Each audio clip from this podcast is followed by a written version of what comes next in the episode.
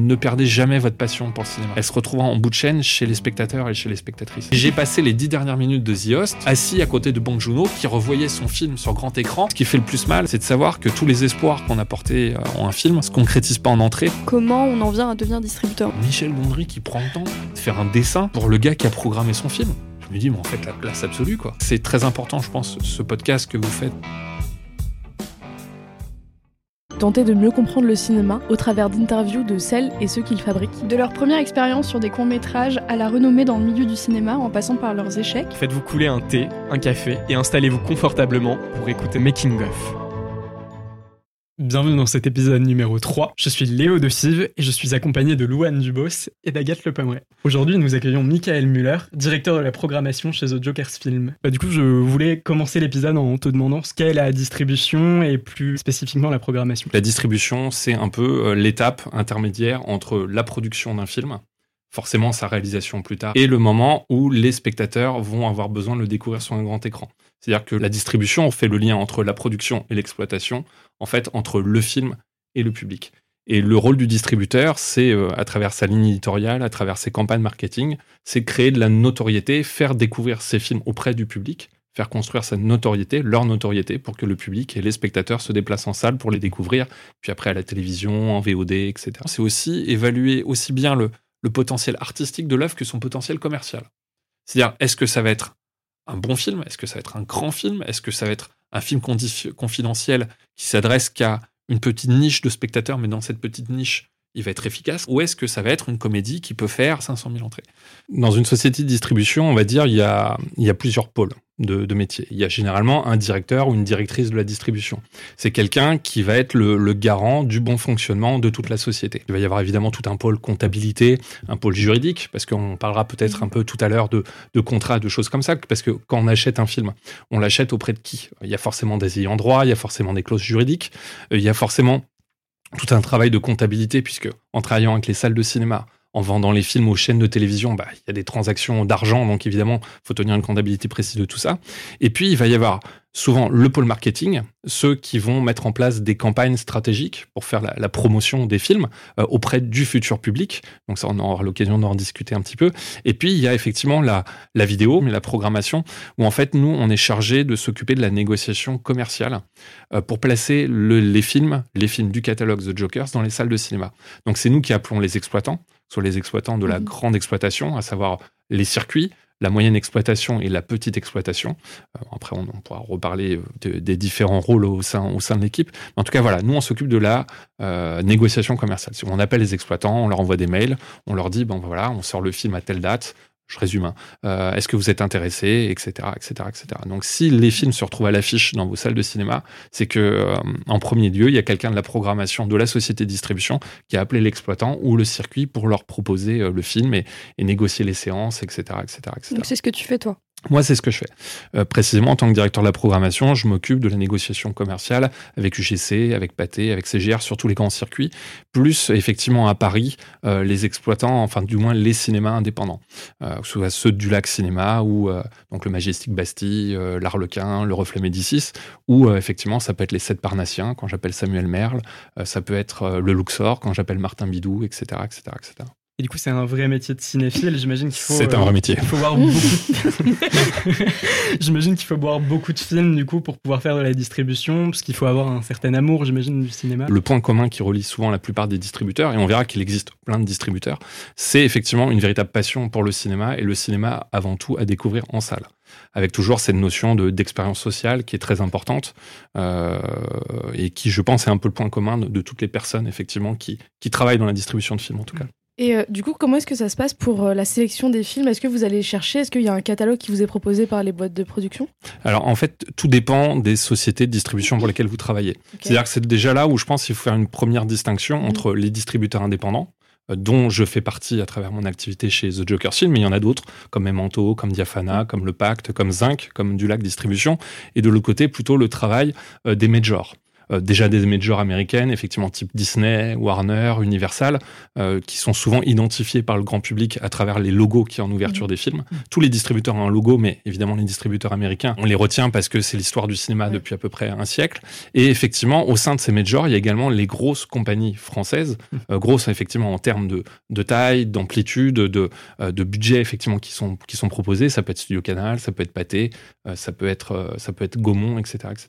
Donc c'est un, comment dire, c'est ce qui est assez formidable en fait dans ce métier, c'est que quels que soient effectivement euh, les films euh, sur lesquels vous avez envie de travailler, c'est la même chose que pour un spectateur. C'est-à-dire que si vous êtes quelqu'un qui est passionné par les blockbusters américains, vous pouvez travailler dans la distribution de films et euh, vous faire engager effectivement chez Warner, si vous avez de la chance d'être engagé par, par Warner et travailler sur des blockbusters. D'un autre côté, si vous aimez effectivement le cinéma d'auteur, si vous aimez le cinéma de patrimoine, si vous aimez ce genre de choses, il existe toute une variété de distributeurs qui peuvent répondre à vos attentes en tout cas en tant que professionnel.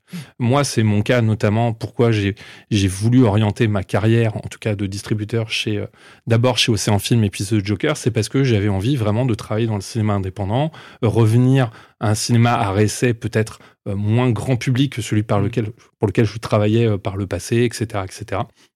Donc vraiment, il y en a à peu près pour, pour tous les goûts.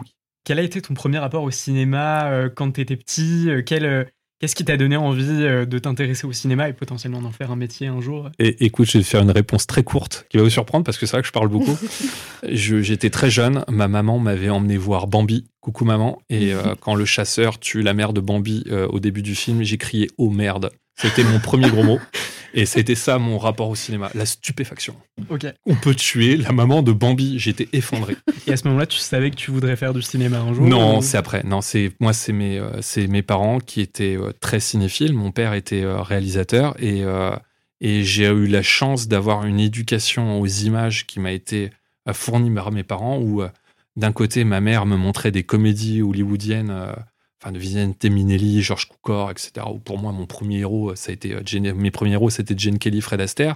De l'autre côté, il me montrait des, des grands films français de, effectivement, de, bah oui, euh, Panique de Julien Duvivier, c'est un film qui m'a profondément marqué euh, quand j'étais gamin. Et puis à côté de ça, il m'emmenait dans les salles de cinéma. À 10 ans, j'ai vu la cérémonie de Claude Chabrol. Pareil, il y a 10 ans, la cérémonie de Claude Chabrol, ça m'a retourné le cerveau tellement le film est, fait, horrible de par ce qu'il raconte et en même temps, il est tellement fabuleux Claude Chabrol, grand réalisateur, puis les westerns, et puis, euh, puis au fur et à mesure, je me suis intéressé moi-même au cinéma, j'ai fait mm. ma propre culture, mais moi, je la dois beaucoup à mes parents qui, qui m'ont... Et vraiment, avec mes parents, c'est le, le credo, il était très simple, c'était euh, Michael, quand le lendemain, euh, ta école, bah non, tu regardes pas de film à la télévision, faut pas déconner, parce que demain, il faut aller à l'école. Mais par contre, si tu veux aller au cinéma, vas-y, il est à 200 mètres. Et j'étais tout le temps là dans la salle de cinéma à découvrir Enfin, je sais pas, pendant plusieurs années de suite, tous les soirs, j'étais au cinéma. Hmm. Donc euh, ça coulait de source après de, vouloir te rediriger vers le cinéma et de faire une licence de cinéma. Non, mais tout, à fait. J'aurais pu faire autre chose. Peut-être que j'aurais pu faire Sciences Po, peut-être que j'aurais pu faire d'autres études. Mais euh, déjà par mémoire, euh, pour mon père, c'est vrai que le, cinéma, j'adore le basket, c'est mon autre passion dans la vie. Mmh. Mais je ne pouvais pas devenir basketteur professionnel. Je préférais le cinéma. Et puis surtout, je pense pas que j'avais le niveau pour être basketteur professionnel. Soyons, soyons honnêtes. mais en tout cas, ouais, le cinéma, ça s'est imposé tout de suite comme une, comme une évidence. Euh, de par effectivement euh, euh, les émotions que procure le cinéma chez moi, les films que j'ai pu découvrir grâce à mes parents, et de me dire, mais en fait, ouais, je, des émotions dans la vie de tous les jours, on en reçoit beaucoup de par les liens concrets, de par les activités qu'on exerce, etc. Mais en fait, dans, dans ces moments à soi, dans ces moments de répit, dans ces moments de réflexion, en fait, qu'est-ce qui apporte en fait le plus d'émotions? Et moi, cette recherche d'émotions, eh ben, j'ai trouvé, euh, j'ai trouvé ma réponse en voyant des films.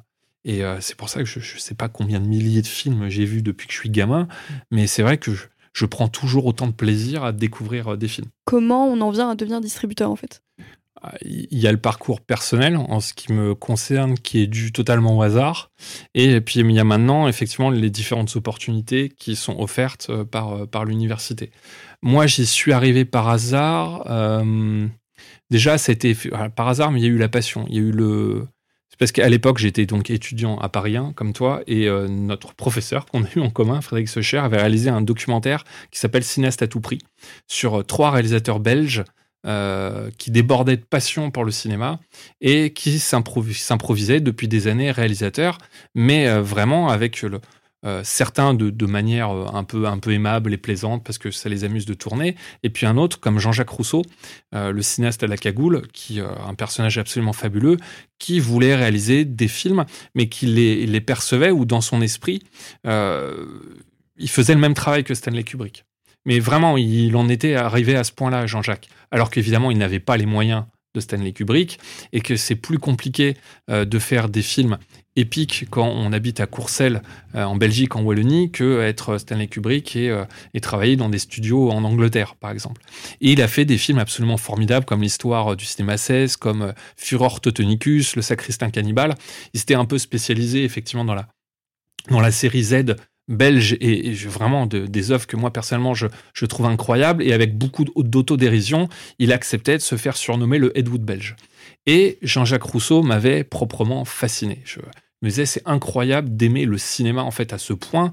Euh, c'est quelqu'un qui ne qui ne buvait pas, qui ne fumait pas, qui limite ne mangeait pas. Tout l'argent qu'il pouvait gagner, euh, il travaillait pour un centre culturel, il, le- dépensait pour acheter de la pellicule pour faire des films. Et ça, c'est quelque chose, cette passion pour le cinéma, on le voit dans le documentaire de Frédéric Secher, et j'avais trouvé ça absolument passionnant. Et euh, Frédéric m'avait proposé, il avait vu l'intérêt que j'avais pour son documentaire, il m'a demandé si ça m'intéressait de travailler sur, comme stagiaire sur la distribution de son film. Euh, donc j'ai fait acte de candidature.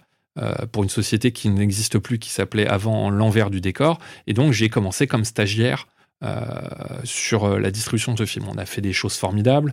Il y avait chaque soir, on faisait une projection au Reflet Midi 6 où un réalisateur, une réalisatrice euh, venait présenter son premier court métrage en ouverture et parler avec le public de ce que ça faisait quand, à l'époque, il était ou elle était un cinéaste à tout prix. C'est comme ça qu'on a reçu euh, Bertrand Tavernier, c'est comme ça qu'on a reçu Yann Kounen, Gaspard Noé. Euh, Mi- ça. Non, non, mais c'est- complètement fou. Michael Lonsdal, j'ai rencontré Michael Lonsdal euh, comme ça. Donc, c'est assez incroyable. Et puis après, de l'autre côté, l'autre versant, un petit peu plus business, où j'avais vu effectivement à quel point c'était dur de programmer un film dont l'immense majorité des exploitants ne veut pas parce que ne croit pas à son potentiel et se dit c'est juste bon pour faire des séances au reflet Médicis et de toute manière sorti du quartier latin ça n'intéressera personne. Et ça je l'avais vécu comme une injustice et on peut pas dire que de manière plus générale euh, mon stage s'était très bien passé au sein de la boîte. Parce que le comment dire ce que je pensais du film et cette passion que j'avais pour le film ne me semblait pas être partagé avec les autres collaborateurs au sein de la boîte. Alors que justement, c'est une des euh, caractères principales pour vous- distributeur. Oui, mais sauf que moi, je suis un jeune étudiant en cinéma, je- j'ai des convictions sur le film, je suis évidemment euh, très arrogant en fin- finalement Mhm. par rapport à ça, de penser que moi qui n'y connais rien, je sais plus de choses sur le film, peut-être Ouais. qu'eux-mêmes. Peut-être, je ne sais pas ce qui s'est passé, euh, c'est ma version de l'histoire. Moi, je sais juste qu'en tout cas, dans cet environnement-là, j'étais très malheureux. J'étais très malheureux de découvrir que des personnes qui travaillent sur un film n'ont pas les mêmes convictions que moi au sujet de ce film. Que vraiment, je, enfin, si vous avez l'occasion de voir à tout prix de Frédéric Secher, instant promo, vraiment, c'est un, un exemple de ce que doit être un documentaire qui est bien traité sur un sujet où il y a une distance entre le sujet et, euh, et les personnes qui sont filmées, ce que ça raconte. Évidemment, les réalisateurs sont jamais tournés en dérision. On rigole en fait avec eux et on partage cette même, cette même passion. Mais en tout cas, cette expérience pour moi m'a rendu assez malheureux. En plus, le film n'a pas fait d'entrée. Euh, C'était du temps perdu et, et effectivement, il y a eu ces séances au Reflet Médicis qui, qui ont permis de vivre des bons moments, mais pas suffisamment pour faire de, pour faire de belles entrées. Donc suite à ça, je, comment dire, je, je, je continue un peu à la fac. Je fais, à un moment donné, j'arrête, je pars faire de la coopération décentralisée. Je pars pendant quelques mois au Bénin. Euh, donc c'est, j'arrête les études de cinéma pour faire, on va dire entre guillemets, de- d'autres choses plutôt tournées vers l'humanitaire. Euh, je, je reviens, euh, comme toute personne qui revient sans sous, je galère. Je retourne vivre chez ma mère. Ce qui est jamais facile quand on a 23-24 ans et merci maman pour ton, pour ton soutien. Et mais évidemment, je, à ce moment-là, je décide de comment dire de euh, bah de je, je vais pas me contenter de buller et de regarder des films. Mm. Non, je bah voilà, je, je, je me remets à travailler, je fais différents petits métiers, euh, aussi bien vendeur de chaussures que euh, euh, vendeur responsable du variété du rayon variété française à la Fnac d'Evry. Hein, J'ai- Rien à voir avec le cinéma. J'étais peut-être un peu plus performant quand ils se sont aperçus que le cinéma c'était ma passion. Ils m'ont mis au rayon DVD pendant les fêtes de Noël. Et alors là, je vous jure, le chiffre d'affaires, on l'a explosé. hein. Parce que vendre des coffrets Pasolini pour les fêtes de Noël, c'est pas facile. Et je pense qu'on avait écoulé dérouler tout le stock euh, Ah ouais. ouais, avec ce que je racontais aux clients. Euh, je pense que les clients ont été un peu surpris quand ils ont découvert les films en question, mais les films sont inattaquables, c'est des chefs-d'œuvre. Le Tarantino de la Fnac. Ouais, voilà, c'était exactement ça. C'était un peu cette, euh, cette folie-là, mais qui était très plaisante. Je reprends mes études de cinéma et, euh, et comme toute personne en fin de master, je me dis, euh, OK, je, je vais faire quoi maintenant? Et euh, je sais que j'avais j'avais parlé avec Johan Sardet d'Halluciné parce que je, à un moment donné, j'ai été modérateur sur, sur les sites d'Halluciné quand ils existaient encore. Et Johan Sardet était quelqu'un qui prenait, euh, donc c'est le rédacteur chef qui, quelqu'un qui prenait beaucoup soin des, des bénévoles qui travaillaient, qui travaillaient pour Halluciné. Il nous invitait à des avant-premières, on passait de bons moments. Et il m'avait proposé, il m'a dit, écoute, Michael, si tu veux, pourquoi pas, viens faire un stage chez nous. Et dans le même moment, je reçois un coup de fil de Studio Canal pour un poste comme stagiaire en distribution chez Studio Canal. Bah, J'y suis allé, j'ai passé un entretien, ça m'a beaucoup plu. J'ai dit ce qu'il fallait à Nicolas Riet, coucou Nicolas, pour que lui montrer mon intérêt euh, pour le poste et euh, il m'a recruté effectivement à ce moment-là comme, euh, comme stagiaire. Il y a un poste qui se libérait, je suis devenu programmateur et ainsi de suite. Disons que moi, ça a été vraiment, quand je parle d'audace et de culot, ça s'est vraiment fait comme ça. Je me suis servi d'une expérience un peu malheureuse euh, et déceptive euh, pour en fait en faire une vraie force au moment de l'entretien que j'ai passé avec Nicolas et pour lui dire bah non mais en fait moi ce qui me plaît vraiment c'est ma passion pour le cinéma et j'ai envie de travailler sur des films et je me suis formé vraiment euh, sur le tas auprès de professionnels chez Studio Canal auprès de Nicolas Riet, Marc-Antoine Pinault Barbara Sarrazin, enfin toute l'équipe de Studio Canal, Philippe Desantré, Julien Borges, enfin tous ceux qui, tous ceux qui sont des, des amis, euh, des amis pour moi, pour moi maintenant. J'ai j'ai appris la distribution en travaillant dedans, en fait. Donc ça, c'est vraiment le parcours. Je suis pas un autodidacte, mais euh, je vais pas faire comme Edouard Baird, la vie c'est des rencontres, etc., etc. Mmh. Un peu quand mais même. un peu quand même. Et ça s'est, ça s'est un peu passé, ça un peu passé comme ça. De nos jours, vous avez, euh, comment dire, euh, un chemin qui est un peu plus tracé.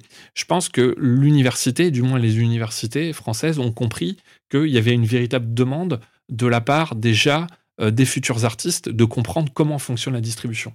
Parce que c'est vrai que ça, c'était un des sujets qu'on avait ensemble en cours, et c'est ce que j'aimais beaucoup dans ce cours qu'on faisait à Paris 1, c'est- c'était d'essayer d'expliquer euh, à des futurs réalisateurs, des futurs scénaristes, des futures comédiennes, etc., etc., ce que c'était qu'être un distributeur Ouais. pour que vous ayez des interactions plus fluides avec eux plus tard si vous souhaitiez mon- monter, si vous souhaitez monter des projets. Comme on l'a dit tout à l'heure, le Mm. rapport au public. Quoi. C'est Et le rapport au public, vous faire comprendre que bah oui, au bout euh, du film, bah, ce sera pas juste euh, papa, maman, les grands-parents, le petit sœur, la petite frère. C'est que non, il y a des gens qui vont payer, qui vont Mm. payer leur place.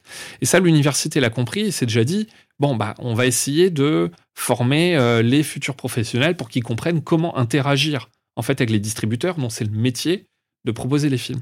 Et puis au fur et à mesure, c'est aller plus loin. Les universités se sont dit bah en fait il y a peut-être des gens dont ça pourrait devenir le métier. Et ils ont commencé à créer effectivement euh, différents cours liés à la distribution de films. Alors, c'est initiation à la distribution de films, développer un projet de film, approche de la distribution, etc.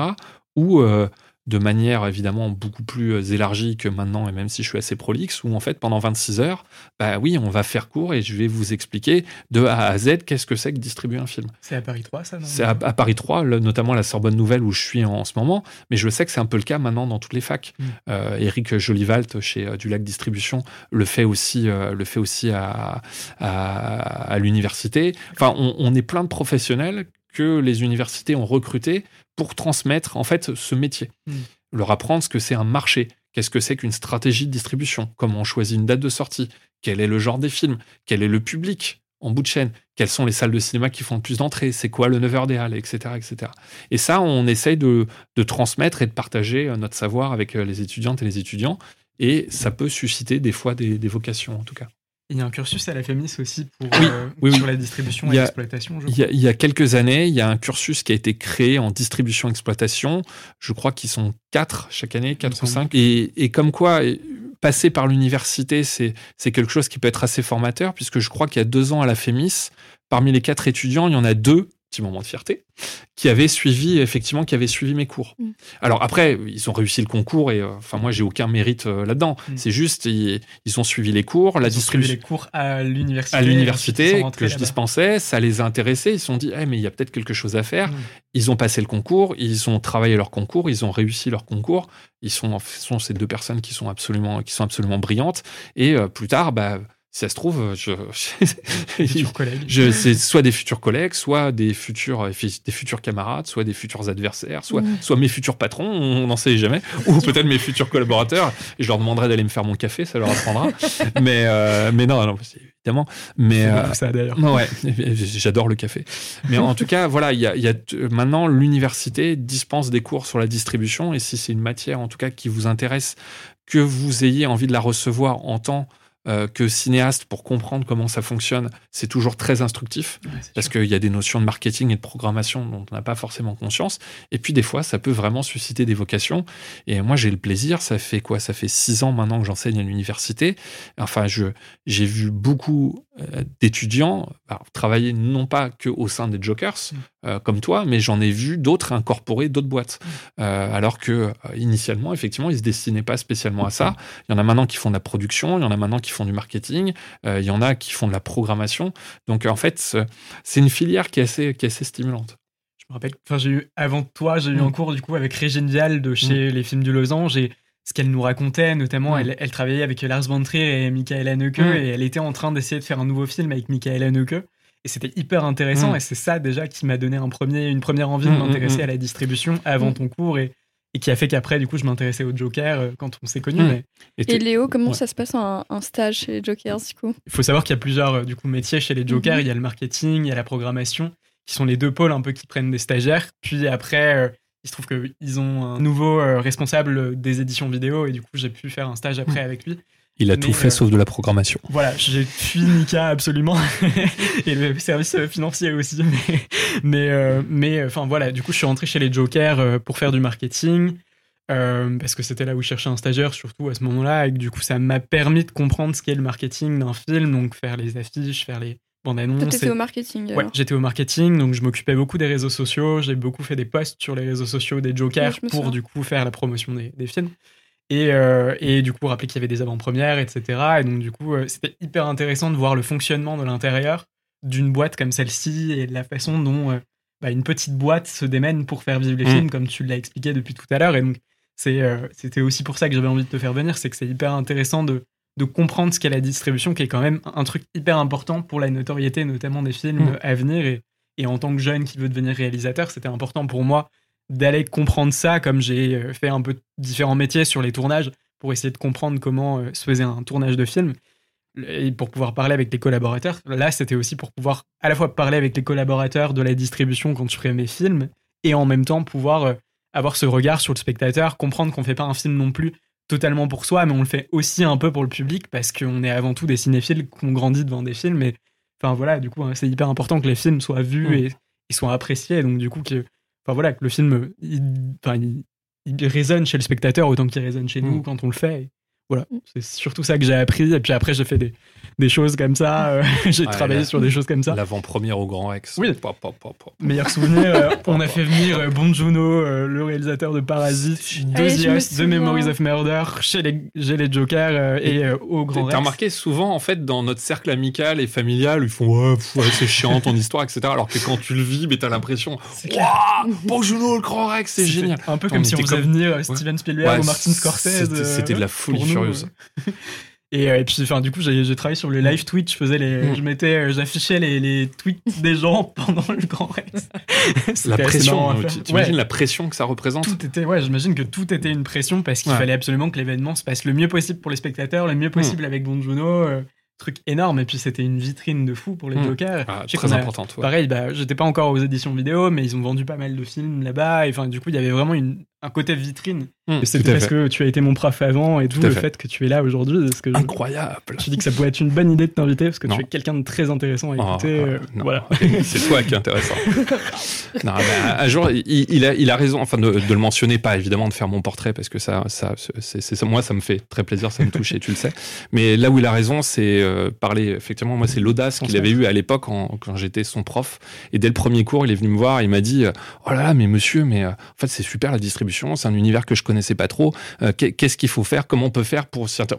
Je résume. Hein. Ouais, non mais je, connaissais un peu les jokers. Tu connaissais un peu. J'avais déjà tenté de, de, rentrer l'année précédente. Non mais tu suivais notre activité. Il y avait peut-être certaines choses effectivement tu ne pressentais pas et euh, tu m'as demandé tout de suite voilà s'il y avait quelque chose qui euh, est-ce que parce que tu m'as demandé tu envisageais de faire un stage quelque part mm. mais ah monsieur vraiment ça m'intéresse. Est-ce que vous cherchez quelqu'un? Il s'avère qu'à ce moment-là on cherchait quelqu'un en marketing et j'ai parlé de toi ensuite effectivement au directeur de la distribution de l'époque Boris Pugnet qui m'a dit bah écoute si on va le recevoir etc. etc. Donc l'audace vraiment c'est une chose. Mm. C'est dès que vous avez envie de travailler quelque part parce que vous en ressentez l'envie, vous ressentez le besoin, parce que vous pensez que vous serez à votre place dans cet endroit-là, surtout n'hésitez pas. Mm. Euh, on vous dira peut-être non, peut-être qu'il y a des portes qui se fermeront euh, devant vous, mais en tout cas, si vous ne tentez pas votre chance, bah, vous ne saurez jamais ce que c'est de travailler pour telle ou telle société avec telle ou telle mm. personne. L'audace, c'est la passion. L'audace, c'est la passion, c'est très important. C'est le pire qu'on risque le non. Mais c'est comme ça que j'ai eu mon stage aussi chez Why Not Production. C'est ce qu'on disait dans le dernier épisode. Du coup, faites des stages. Faites des stages. C'est vraiment, c'est la base de tout. Ça vous aide à savoir ce que vous voulez faire après, si vous voulez faire du cinéma, euh, c'est mm. hyper important. Et, peut-être que même d'ailleurs, c'est une expérience qui vous déplaira parce que euh, bah, vous n'envisagiez pas de, travailler euh, dans cet environnement pour faire ce type de métier. peut-être que l'expérience, effectivement, moi, ça avait été le cas. Mon premier stage qui m'avait fortement déplu. Enfin, en tout cas, il y avait des choses que je ne voulais plus faire. Et il s'avère, par contre, que ça m'avait un petit peu servi et le jour où j'ai passé mon vrai entretien d'embauche pour un vrai stage dans une société bah, qui était Studio Canal à l'époque, bon, bah, je connaissais les tenants et les aboutissants, je connaissais les rouages, et tout de suite j'ai su, voilà, c'est ça que en fait j'ai envie de mm. faire. Et euh, Nicolas Rillet, qui était le directeur des ventes de Studio Canal à l'époque, euh, bah, je pense que c'est quelque chose qu'il avait pressenti chez moi, en disant, ah bah oui, il est audacieux, effectivement, il est passionné, Bon, on va lui donner sa chance à, ce petit con. Et peut-être que, merci Nico, peut-être que t'as pas eu si tort que ça finalement. Donc merci beaucoup. C'est hyper intéressant et que ça, ça peut euh, donner envie à des gens de, de travailler dans, dans, le milieu de la distribution. Et c'est aussi pour ça qu'il fait le podcast, pour faire euh, découvrir euh, des métiers qu'on connaît pas. Parce que même moi, la distribution, mm. dans les grandes lignes, je savais ce que c'était, mais je savais rien de tout ce que tu as dit.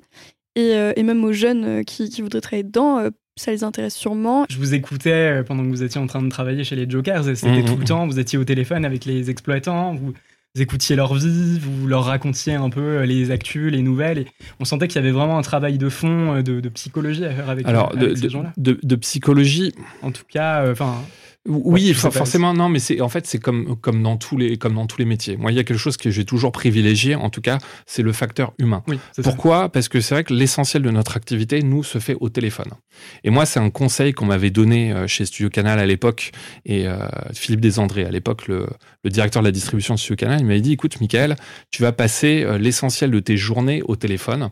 avec des gens que tu ne verras la plupart du temps quand je dis les gens, c'est pas réducteur, hein. c'est vraiment de manière générale, avec des, avec des personnes que tu, ne, que tu ne verras que rarement. C'est-à-dire uniquement quand ce sera le congrès des exploitants, ou quand tu iras en tournée province dans leur cinéma, ou euh, éventuellement pour des conventions, des choses comme ça. Donc, c'est important que par la voix, effectivement, ils se sentent en confiance avec toi. Hmm.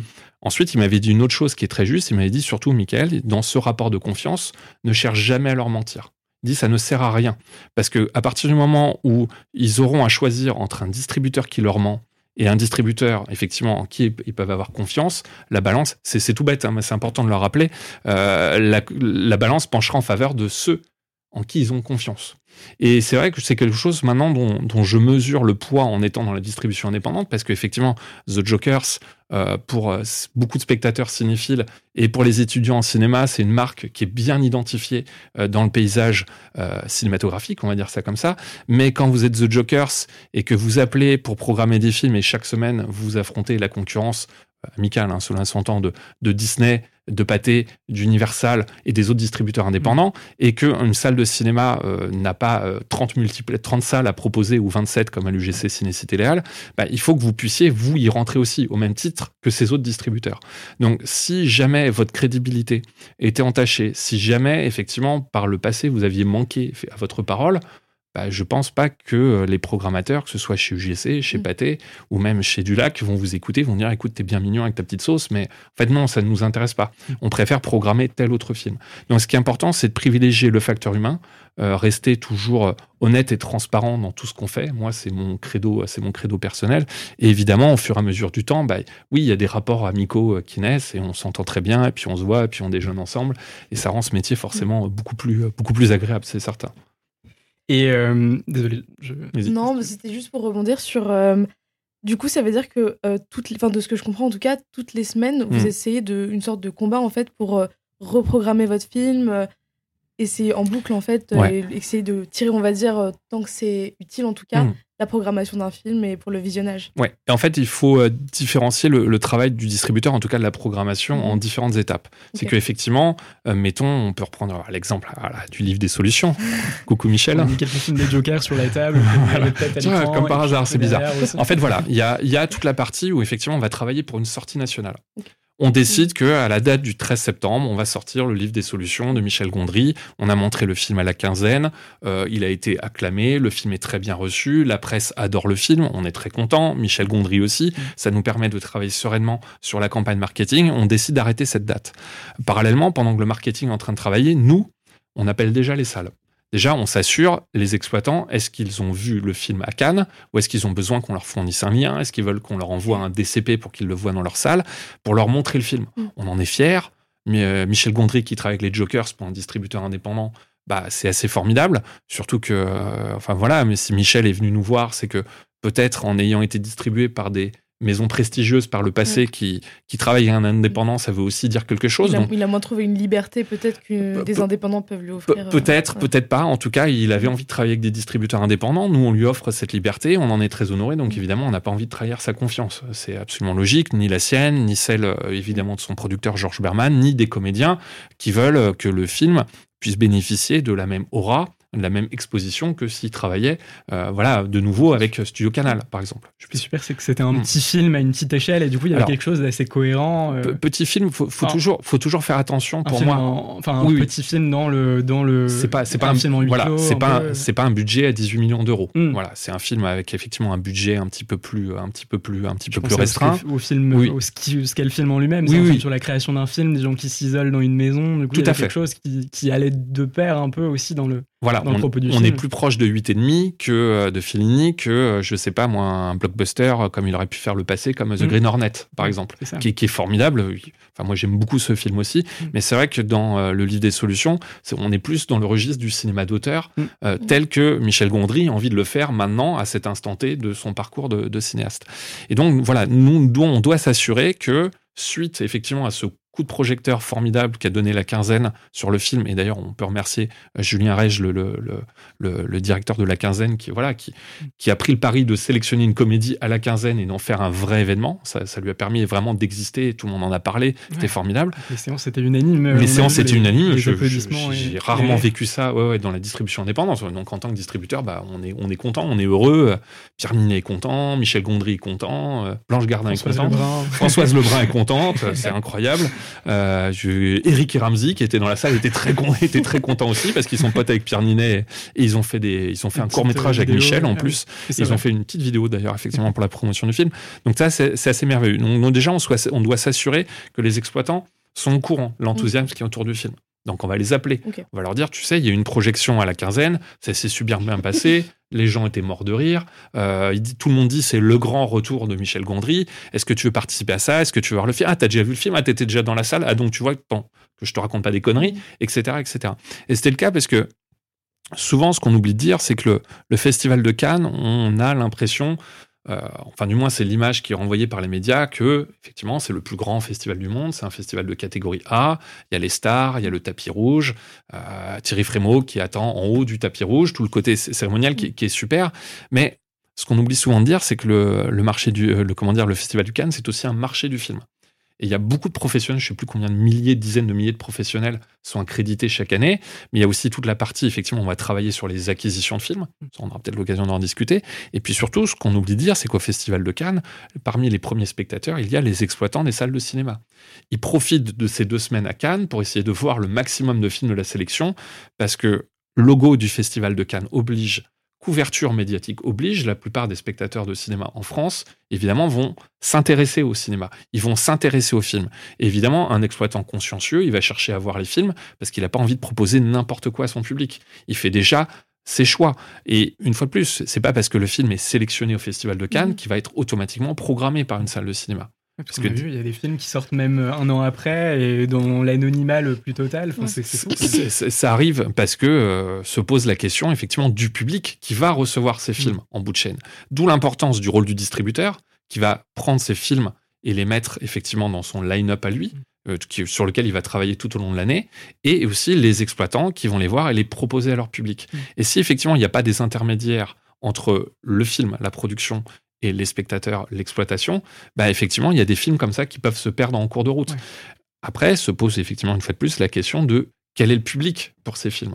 On sait très bien qu'un film comme Le Livre des Solutions avec Pierre Ninet en tête d'affiche, Pierre Ninet est un acteur fabuleux, c'est euh, comment dire un, un des acteurs qui, sur son nom, au même titre qu'une Virginie Fira, qu'un Gilles Lelouch, euh, qu'un Jean Dujardin, euh, est capable de faire venir du monde dans les salles de cinéma parce que le public apprécie ses films et apprécie sa personne. Euh, et puis euh, Pierre Ninet, il est assez formidable parce qu'il peut aussi bien venir de la comédie française, jouer dans des films dramatiques, que participer à une émission comme LOL qui ressort ou, ou euh, écrire des messages rigolos sur les réseaux sociaux Mm. qui, qui permettent d'alimenter effectivement sa, sa communauté de fans. Et c'est pour ça que quand on travaille sur un film de Michel Gondry avec Pierre Ninet dans le premier rôle, on sait qu'a priori, il va y Il y a avoir un une, attirer, euh, en tout Ouais. cas, potentiellement, il y a un Mhm. public derrière. Maintenant, la question, c'est dans quelle proportion on va les intéresser au film, Mhm. dans quelle proportion on va les faire venir sur une comédie. Et tu l'as très bien résumé, c'est quand même une comédie sur les affres de la création. C'est pas une comédie, entre guillemets, grand guignol ou, euh, Mhm. ou je, je, je sais pas comment je pourrais les caractériser parce que on va dire que beaucoup de spectateurs et de spectatrices se plaignent sur les réseaux sociaux de la mauvaise qualité des comédies françaises en en faisant certaines généralités. Je dis pas qu'il y a tout acheté, tout n'est pas vrai, euh, tout n'est pas vrai non plus. En attendant, c'est vrai que les comédies, c'est un genre qui plaît Qui beaucoup, fédère beaucoup. bah, qui plaît beaucoup au public français. Mm. Et euh, il y a effectivement beaucoup plus de spectateurs qui vont voir des comédies françaises que de gens qui se plaignent sur les réseaux sociaux de la médiocre qualité Des en tout cas des comédies françaises. Donc tout ça, une fois de plus, il faut vraiment réussir à faire la part des choses. Nous, ce qu'on sait, c'est qu'on a le livre des solutions, film de Michel Gondry, avec euh, effectivement Pierre Ninet, Blanche Gardin, Francky Wallach, etc., du, du casting, Vincent Elbaz, donc euh, François Domain. Donc tout ça, c'est assez formidable, mais il faut s'assurer que la notoriété qui naît autour du film au moment du Festival de Cannes, on va pouvoir la faire tenir jusqu'au moment de sa sortie où on décide d'arrêter cette date du 13 septembre 2023. Hmm. Et tout ça, c'est effectivement, c'est beaucoup de temps passé avec les exploitants pour s'assurer qu'ils ont vu le film, qu'ils l'ont apprécié, qu'ils acceptent effectivement de le programmer dans leur salle au moment où on va sortir le film. Encore faut-il qu'ils aient confiance dans notre travail de distributeur pour, parce que le, le festival de Cannes et la notoriété du festival de Cannes ne suffira pas. Il va falloir diffuser la bande-annonce dans les salles de cinéma, sur les réseaux sociaux, etc., etc., plus, différentes, euh, plus différents éléments de la campagne marketing qui font que, bah, je sais pas, moi, on, on a sorti le film dans, je, je crois que c'était 367, 371 salles en sortie nationale. Enfin, c'est un blockbuster hein, pour, Mhm. pour ce Wow. Joker film. C'est c'est- c'est assez, c'est assez fabuleux. Mais voilà, on veut être certain que euh, l'exploitant, je sais pas moi, du Lido de Saint-Raphaël, par exemple, eh ben, le jour où le film sort, il en a entendu parler, il va aller le voir. Ça, c'est tout le travail qu'on fait sur la sortie nationale. Et à côté de ça, il y a également nos films dans notre catalogue qu'on a déjà pu sortir dans le passé, les années précédentes, et qu'on va reproposer aux exploitants dans certains cadres. Ça peut être le cadre scolaire, ça Mm. peut être le cadre, le cadre patrimoine, ça peut être, ça peut être des Des ciné-clubs séances événementielles. des séances événementielles, etc., qui ça. font que, en fait, ce qui est important, c'est que les films ne dorment jamais sur les étagères. À partir du moment où on travaille pour la distribution de films en salle, c'est qu'on veut que tous nos films soient vus dans les salles de cinéma.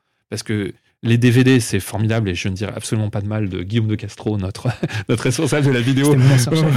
Ton ancien chef qui fait en plus, Et franchement, des, non, mais qui, tra- qui travaille bien, qui fait des super packaging euh, vidéo, etc. Non, le coffret Ouais. de Ziost, Ouais, le là, coffret de euh, Ziost, qui est qui, sorti c'est une folie, c'est une folie absolue tellement il J'ai est. travaillé sur le storyboard, Ouais, euh, la traduction de storyboard. Non, T'as vu, ce qui est aussi un vrai travail en soi et qui vise à satisfaire euh, des euh, spectateurs qui sont passionnés au point de débourser plusieurs dizaines d'euros pour acheter le film, Ouais. parce que c'est non seulement un film, mais c'est également un bel objet euh, qui est important, au même titre qu'on est très fier d'avoir un, un beau livre à mettre dans notre bibliothèque parce que c'est un auteur qu'on aime et, et on veut être certain de pouvoir le revoir quand on veut.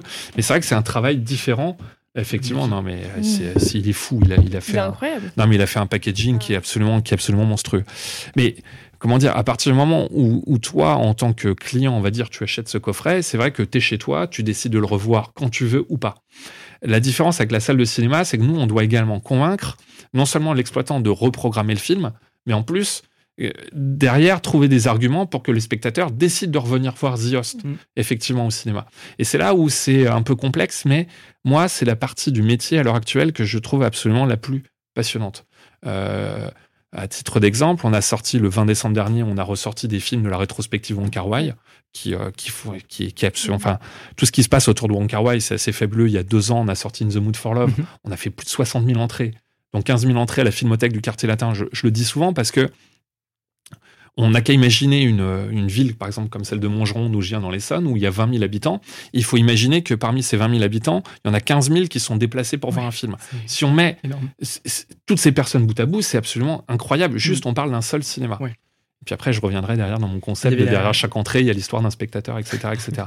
Mais tu vois, 60 000 entrées pour In the Mood for Love, on ressort à Steers Go By 10 000 entrées, Nos années sauvages 5 000 entrées, ça fait déjà 75 000 personnes. Et là, on a déjà plus de 20 000 entrées sur quatre autres titres.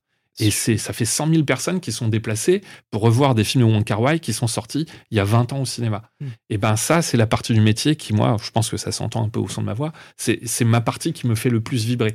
C'est-à-dire se dire, on a la possibilité, effectivement, en 2024, grâce au numérique, de montrer des versions 4K de ces Mm. films à des spectateurs qui, la plupart du temps, n'étaient pas nés il y a 20 ans, 25 ans, 30 ans. Moi, j'étais né au moment de In the Mood for Love, j'ai été allé le voir en salle de cinéma, ça m'avait fait un choc. Alors, imaginez un peu mon choc de voir des personnes de votre âge qui découvrent ce film pour la première fois dans une salle de cinéma, dans les conditions, quelque part, un petit peu de l'époque. Ouais, ouais, surtout qu'il y a eu une copie 35 mm. Une copie 35 mm. Qui a peut-être favorisé aussi Ouais. le fait que les gens ont été la Tout, voir. tout euh, à fait. Et des spectateurs sont allés la voir. Je me rappelle, j'étais allé présenter le film au Balzac. Euh, ça avait été également présenté euh, à l'Arlequin. Ça avait été présenté également à la Filmothèque du Quartier Latin. Une copie 35 mm d'un film emblématique des années 2000. Et ben, cette expérience, en tant que spectateur, euh, elle existe euh, grâce effectivement au travail du distributeur et de quelqu'un un peu fou comme Manuel Chiche qui s'est dit on va faire venir euh, les gamins revenir voir des films de Wong Kar Wai. Bah oui, Manu, ça fait 100 000 entrées à la fin, donc bravo. Et vraiment, j'insiste sur ce point. Je, dans le cadre d'un commandant de mes activités, parce que je suis par ailleurs enseignant aussi à la Sorbonne Nouvelle, j'ai emmené des étudiants voir Shanking Express à la Filmothèque du quartier Ladin jeudi. Ils étaient une vingtaine. Donc un jeudi après-midi, il faut imaginer que c'est plutôt normalement une heure auquel où bah, c'est surtout les retraités qui euh, parce que qui est dispo pour aller voir des films le jeudi Les après-midi? intermittents du J'allais dire, spectacle. à part les intermittents du spectacle euh, les retraités et les étudiants en cinéma, il n'y a pas, effectivement, il n'y a pas tant de monde ça. Et ben écoute, ils étaient une vingtaine Mm. et ils ont adoré le film. C'est parce que, tout d'un coup, alors certains connaissaient déjà Mm. Kar Wai, avaient déjà vu Shanking Express, puis je me suis aperçu en faisant des petits sondages en sortie de salle, justement dans le cadre de rétrospectif, que tout le travail qui a été fait sur In the Mood for Love, Mm. ça a convaincu notamment des gens de votre génération de se dire Ah, mais In the Mood for Love, c'est génial, Kar Wai, c'est génial. Il faut absolument que je retourne euh, voir d'autres d'autres de ces films. Mais ils m'ont dit Mais monsieur, c'est absolument extraordinaire parce que le, le film, grâce au 4K, effectivement, et la photo incroyable du film, on a l'impression que ça a été tourné hier. Pourtant, on parle de Hong Kong d'avant la rétrocession. Et surtout, enfin, ce qui est incroyable, c'est que si l'histoire se passait de nos jours, vous avez tous vu Shanking Express ou euh, je spoil un petit peu Bon, on, va, on, va, on va dire. Je sais pas si le- tous les spectateurs. Non, tous les pas. Alors, je, je, je spoil pas, mais juste à un moment donné, il est question de lettres qui sont rédigées, manuscrites et qu'on ouvre ou pas. Et dans lesquelles il y a une réponse ou pas. Hmm. Si Wong Kar Wai faisait la même histoire de nos jours, alors lui, il remettrait certainement des lettres, mais un autre réalisateur mettrait, une autre réalisatrice mettrait euh, une histoire de texto ou un coup de fil, Ouais. etc. Non, à l'époque, les personnages s'écrivaient des lettres. Ça en fait le film le plus romantique du monde. Et tout le monde était absolument sous le charme. Et ça, je pense que faire tout d'un coup redonner tout son éclat à des films qui ont été tournés il y a 20 ans, il y a 25 ans, qui tout d'un coup retrouvent tout leur prestige et là, enfin, font chavirer les cœurs de spectateurs, spectatrices, et ben ça, c'est la partie dans le travail du distributeur, en tout cas de films de patrimoine et de catalogue que j'adore le plus. Parce que tout d'un coup, on fait redécouvrir un cinéaste, on fait redécouvrir des sentiments à des personnes qui ignoraient toute son existence. Pourquoi? Parce que effectivement, nous, on parle de ces éditions vidéo, mais c'est vrai que le support physique euh, n'intéresse pas tous les spectateurs, tous les spectatrices. Puis tout le monde n'a pas les moyens de s'acheter des coffrets. Donc la manière la plus ludique de voir des films, hormis effectivement être abonné à différentes plateformes de streaming ou télécharger légalement, c'est pas bien, faites pas ça, hein, c'est vraiment pas bien. Bah, la manière la plus simple de voir ces films, c'est d'aller les voir au cinéma. Et c'est là où l'expérience sociale, elle change complètement. Parce que on, euh, c'est vrai que c'est souvent un peu barbant quand les professionnels disent oui, une expérience co- collective, etc., etc. Mais en fait, en fin de compte, c'est vrai. Je- je- on a vécu un moment incroyable avec mes étudiants jeudi Mm. dernier où on s'est tous regroupés à la fin et puis on a parlé du film pendant 10 minutes et c'était c'était euh, c'était complètement c'était complètement fou quoi. Donc ça c'est c'est vraiment la partie du métier qui est absolument euh, géniale et c'est ce qu'offre The Joker's Film en tout cas en la matière. Alors après, malheureusement, tous les rétrospectifs ne marchent pas aussi bien que Wong Kar Wai, Mm. parce qu'il est plus facile peut-être de faire redécouvrir un auteur comme Wong Kar Wai un public jeune et cinéphile que malheureusement Kim Ji-woon, comme on a pu Mm. le découvrir par le passé, alors que c'est un des plus grands auteurs du cinéma coréen, Ouais, très, qu'il a fait des films enfin formidables comme Bittersweet Life euh, que, que, que j'adore par-dessus tout. Et So the Devil aussi. Ouais, non, euh, mais c'est de- c'est des films incroyables. C'est Mm. un des plus grands réalisateurs du monde. Sauf que, effectivement, bah, euh, le, le travail de redécouverte est peut-être plus compliqué parce que c'est un autre, c'est un autre genre, c'est Mm. un autre type de cinématographie. C'est peut-être moins évident en termes de, de captation de l'attention du public. C'est sûr. Et c'est un peu pareil sur les salles de cinéma, parce que Oui. du coup, euh, il y a forcément euh, ce, ce truc-là aussi de films qui sont moins, qui attirent moins le public parce Oui. que l'auteur est pas connu ou des choses comme Oui, ça. oui, non, mais, mais c'est- en fait, c'est là où c'est toute la difficulté du travail du distributeur. C'est moi, il y, a- il y a une phrase que j'utilise souvent et qui est un petit peu, euh, qui est un petit peu euh, bêta entre guillemets, c'est que je pars du principe que derrière chaque entrée, en fait, se cache l'histoire d'un spectateur.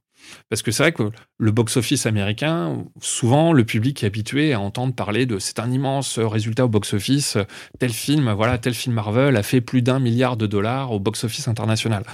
C'est super, c'est gigantesque, un milliard de dollars de recettes. Je- ce sont des chiffres qui sont complètement dingues. Euh, et attention, je vais pas rentrer dans le débat, Marvel c'est nul, machin, etc. On Oui. s'en fout, cha- chacun C'est sa un pro- ordre de grandeur. voilà, euh, c'est un ordre de grandeur. Et c'est vrai qu'en France, nous, on aime bien raisonner en termes d'entrée. Et On dit, voilà, euh, je sais pas, moi, euh, Les Gardiens de la Galaxie, volume 3, a fait 3 millions Parce que- 300 000 entrées. Une entrée, c'est une personne, ça, c'est une vie, ça parle plus que. Voilà. Ouais. Et cette personne, elle a sa propre histoire. Mm. Et nous, ce qui nous intéresse en tant que distributeur, c'est de savoir, en fait, pourquoi les gens ont envie d'écrire cette histoire avec le film. Mm.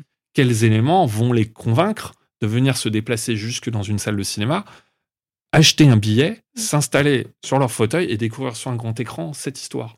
Et ceci étant valable pour Les Gardiens de la Galaxie volume 3, Astérix Obélix, euh, l'Empire du Milieu, euh, The Host, ou je sais pas moi euh, euh, quel film, ou Le Livre des Solutions, où on parlait de La La Land, ou Les Rascals, ou Pleasure.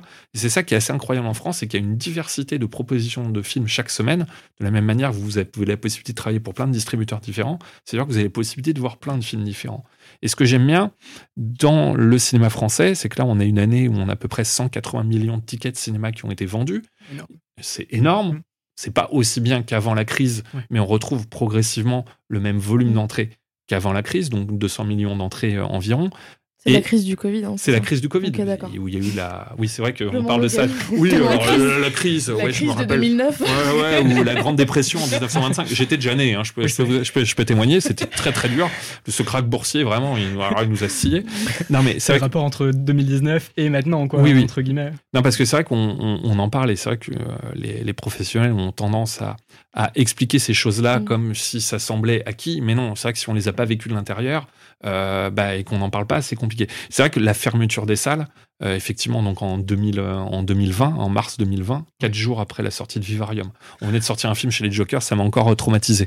Le film faisait des super entrées en plus, c'est- terrible. C'est vrai que les salles de cinéma ont été fermées pendant plusieurs mois. Ah bah, votre vie, elle a été mise en pause tout, Ah en, bah, tout en étant en crise const- constante. comme tous les Français, sauf qu'effectivement, on pouvait plus, on pouvait plus travailler, à part s'appeler, faire des zooms pour dire coucou, comment ça va On peut rien faire. Ouais, coucou, on peut rien faire. De la même manière que les étudiants étaient cloisonnés chez eux, Ouais. nous, on pouvait strictement rien faire. Alors, un distributeur peut toujours vendre ses films aux plateformes, peut toujours vendre ses films aux chaînes de télévision. Mm. Il y a toujours des gens qui vont acheter Oui, une VOD. encore. Mais nous, on peut plus travailler Mm. avec les salles de cinéma puisque les établissements accueillants du public étaient fermés. Donc, les salles ont fermé. Elles ont pu rouvrir. Quand elles ont pu rouvrir, elles ont fermé à nouveau. Quand elles ont fini par ouvrir, rappelez-vous, il y avait des restrictions sanitaires. Les, je crois qu'il y avait plus de séances euh, passées euh, après 18 heures. 18 heures. C'est ça. Je crois qu'il y avait que la moitié de la salle qui pouvait être occupée. De capacité. Et puis après, il y a eu l'histoire du pass sanitaire. Et Mm. forcément, il y a toute une partie du public qui s'est logiquement désintéressée en fait des Mm. salles de cinéma parce que bah, Trop compliqué. trop euh, compliqué, trop, contraignant. ouais. Puis ceux qui en faisaient un argument politique, euh, le vaccin, etc., etc. Non mais, Ouais. mais en fait, c'est comme toute Mm. chose. C'est-à-dire que dans une salle de cinéma, nous, en tant que distributeur, et même d'ailleurs un exploitant, va pas demander aux personnes pour qu'ils votent. Nous, ça ne nous intéresse pas. On est juste là, dans une salle de cinéma, pour accueillir le public et leur proposer des films. Mm. Après, les spectateurs décident si oui ou non ils ont envie de voir les films dans ces conditions. Donc tout ça, c'est un petit peu complexe. Mais là, ce qui a été effectivement assez compliqué, c'est à la réouverture des salles, c'est de convaincre effectivement le public de se déplacer à nouveau, de dépasser sa peur d'être contaminé, parce que le, le virus circulait encore beaucoup à l'époque, de convaincre ceux qui refusaient de se faire vacciner, etc. De dire, bah oui, mais bon, enfin, à un moment donné, vous pourrez de nouveau revenir au cinéma, parce que le cinéma, c'est aussi une question d'habitude. S'il y a 200 millions de Françaises et de Français, et puis d'étrangers qui vivent en France, qui vont chaque année euh, acheter un ticket pour venir voir un film, c'est parce que c'est aussi une habitude. Mmh. C'est une sortie culturelle pour nous. C'est quelque chose qu'on aime bien, aller voir des films seul, à plusieurs, avec des amis, avec son compagnon, sa compagne, ses enfants, peu importe. Des fois sa grand-mère. Moi, j'emmenais ma grand-mère au cinéma. C'est pas elle qui m'emmenait, c'est moi qui l'emmenais. On voyait des films assez euh, assez fous.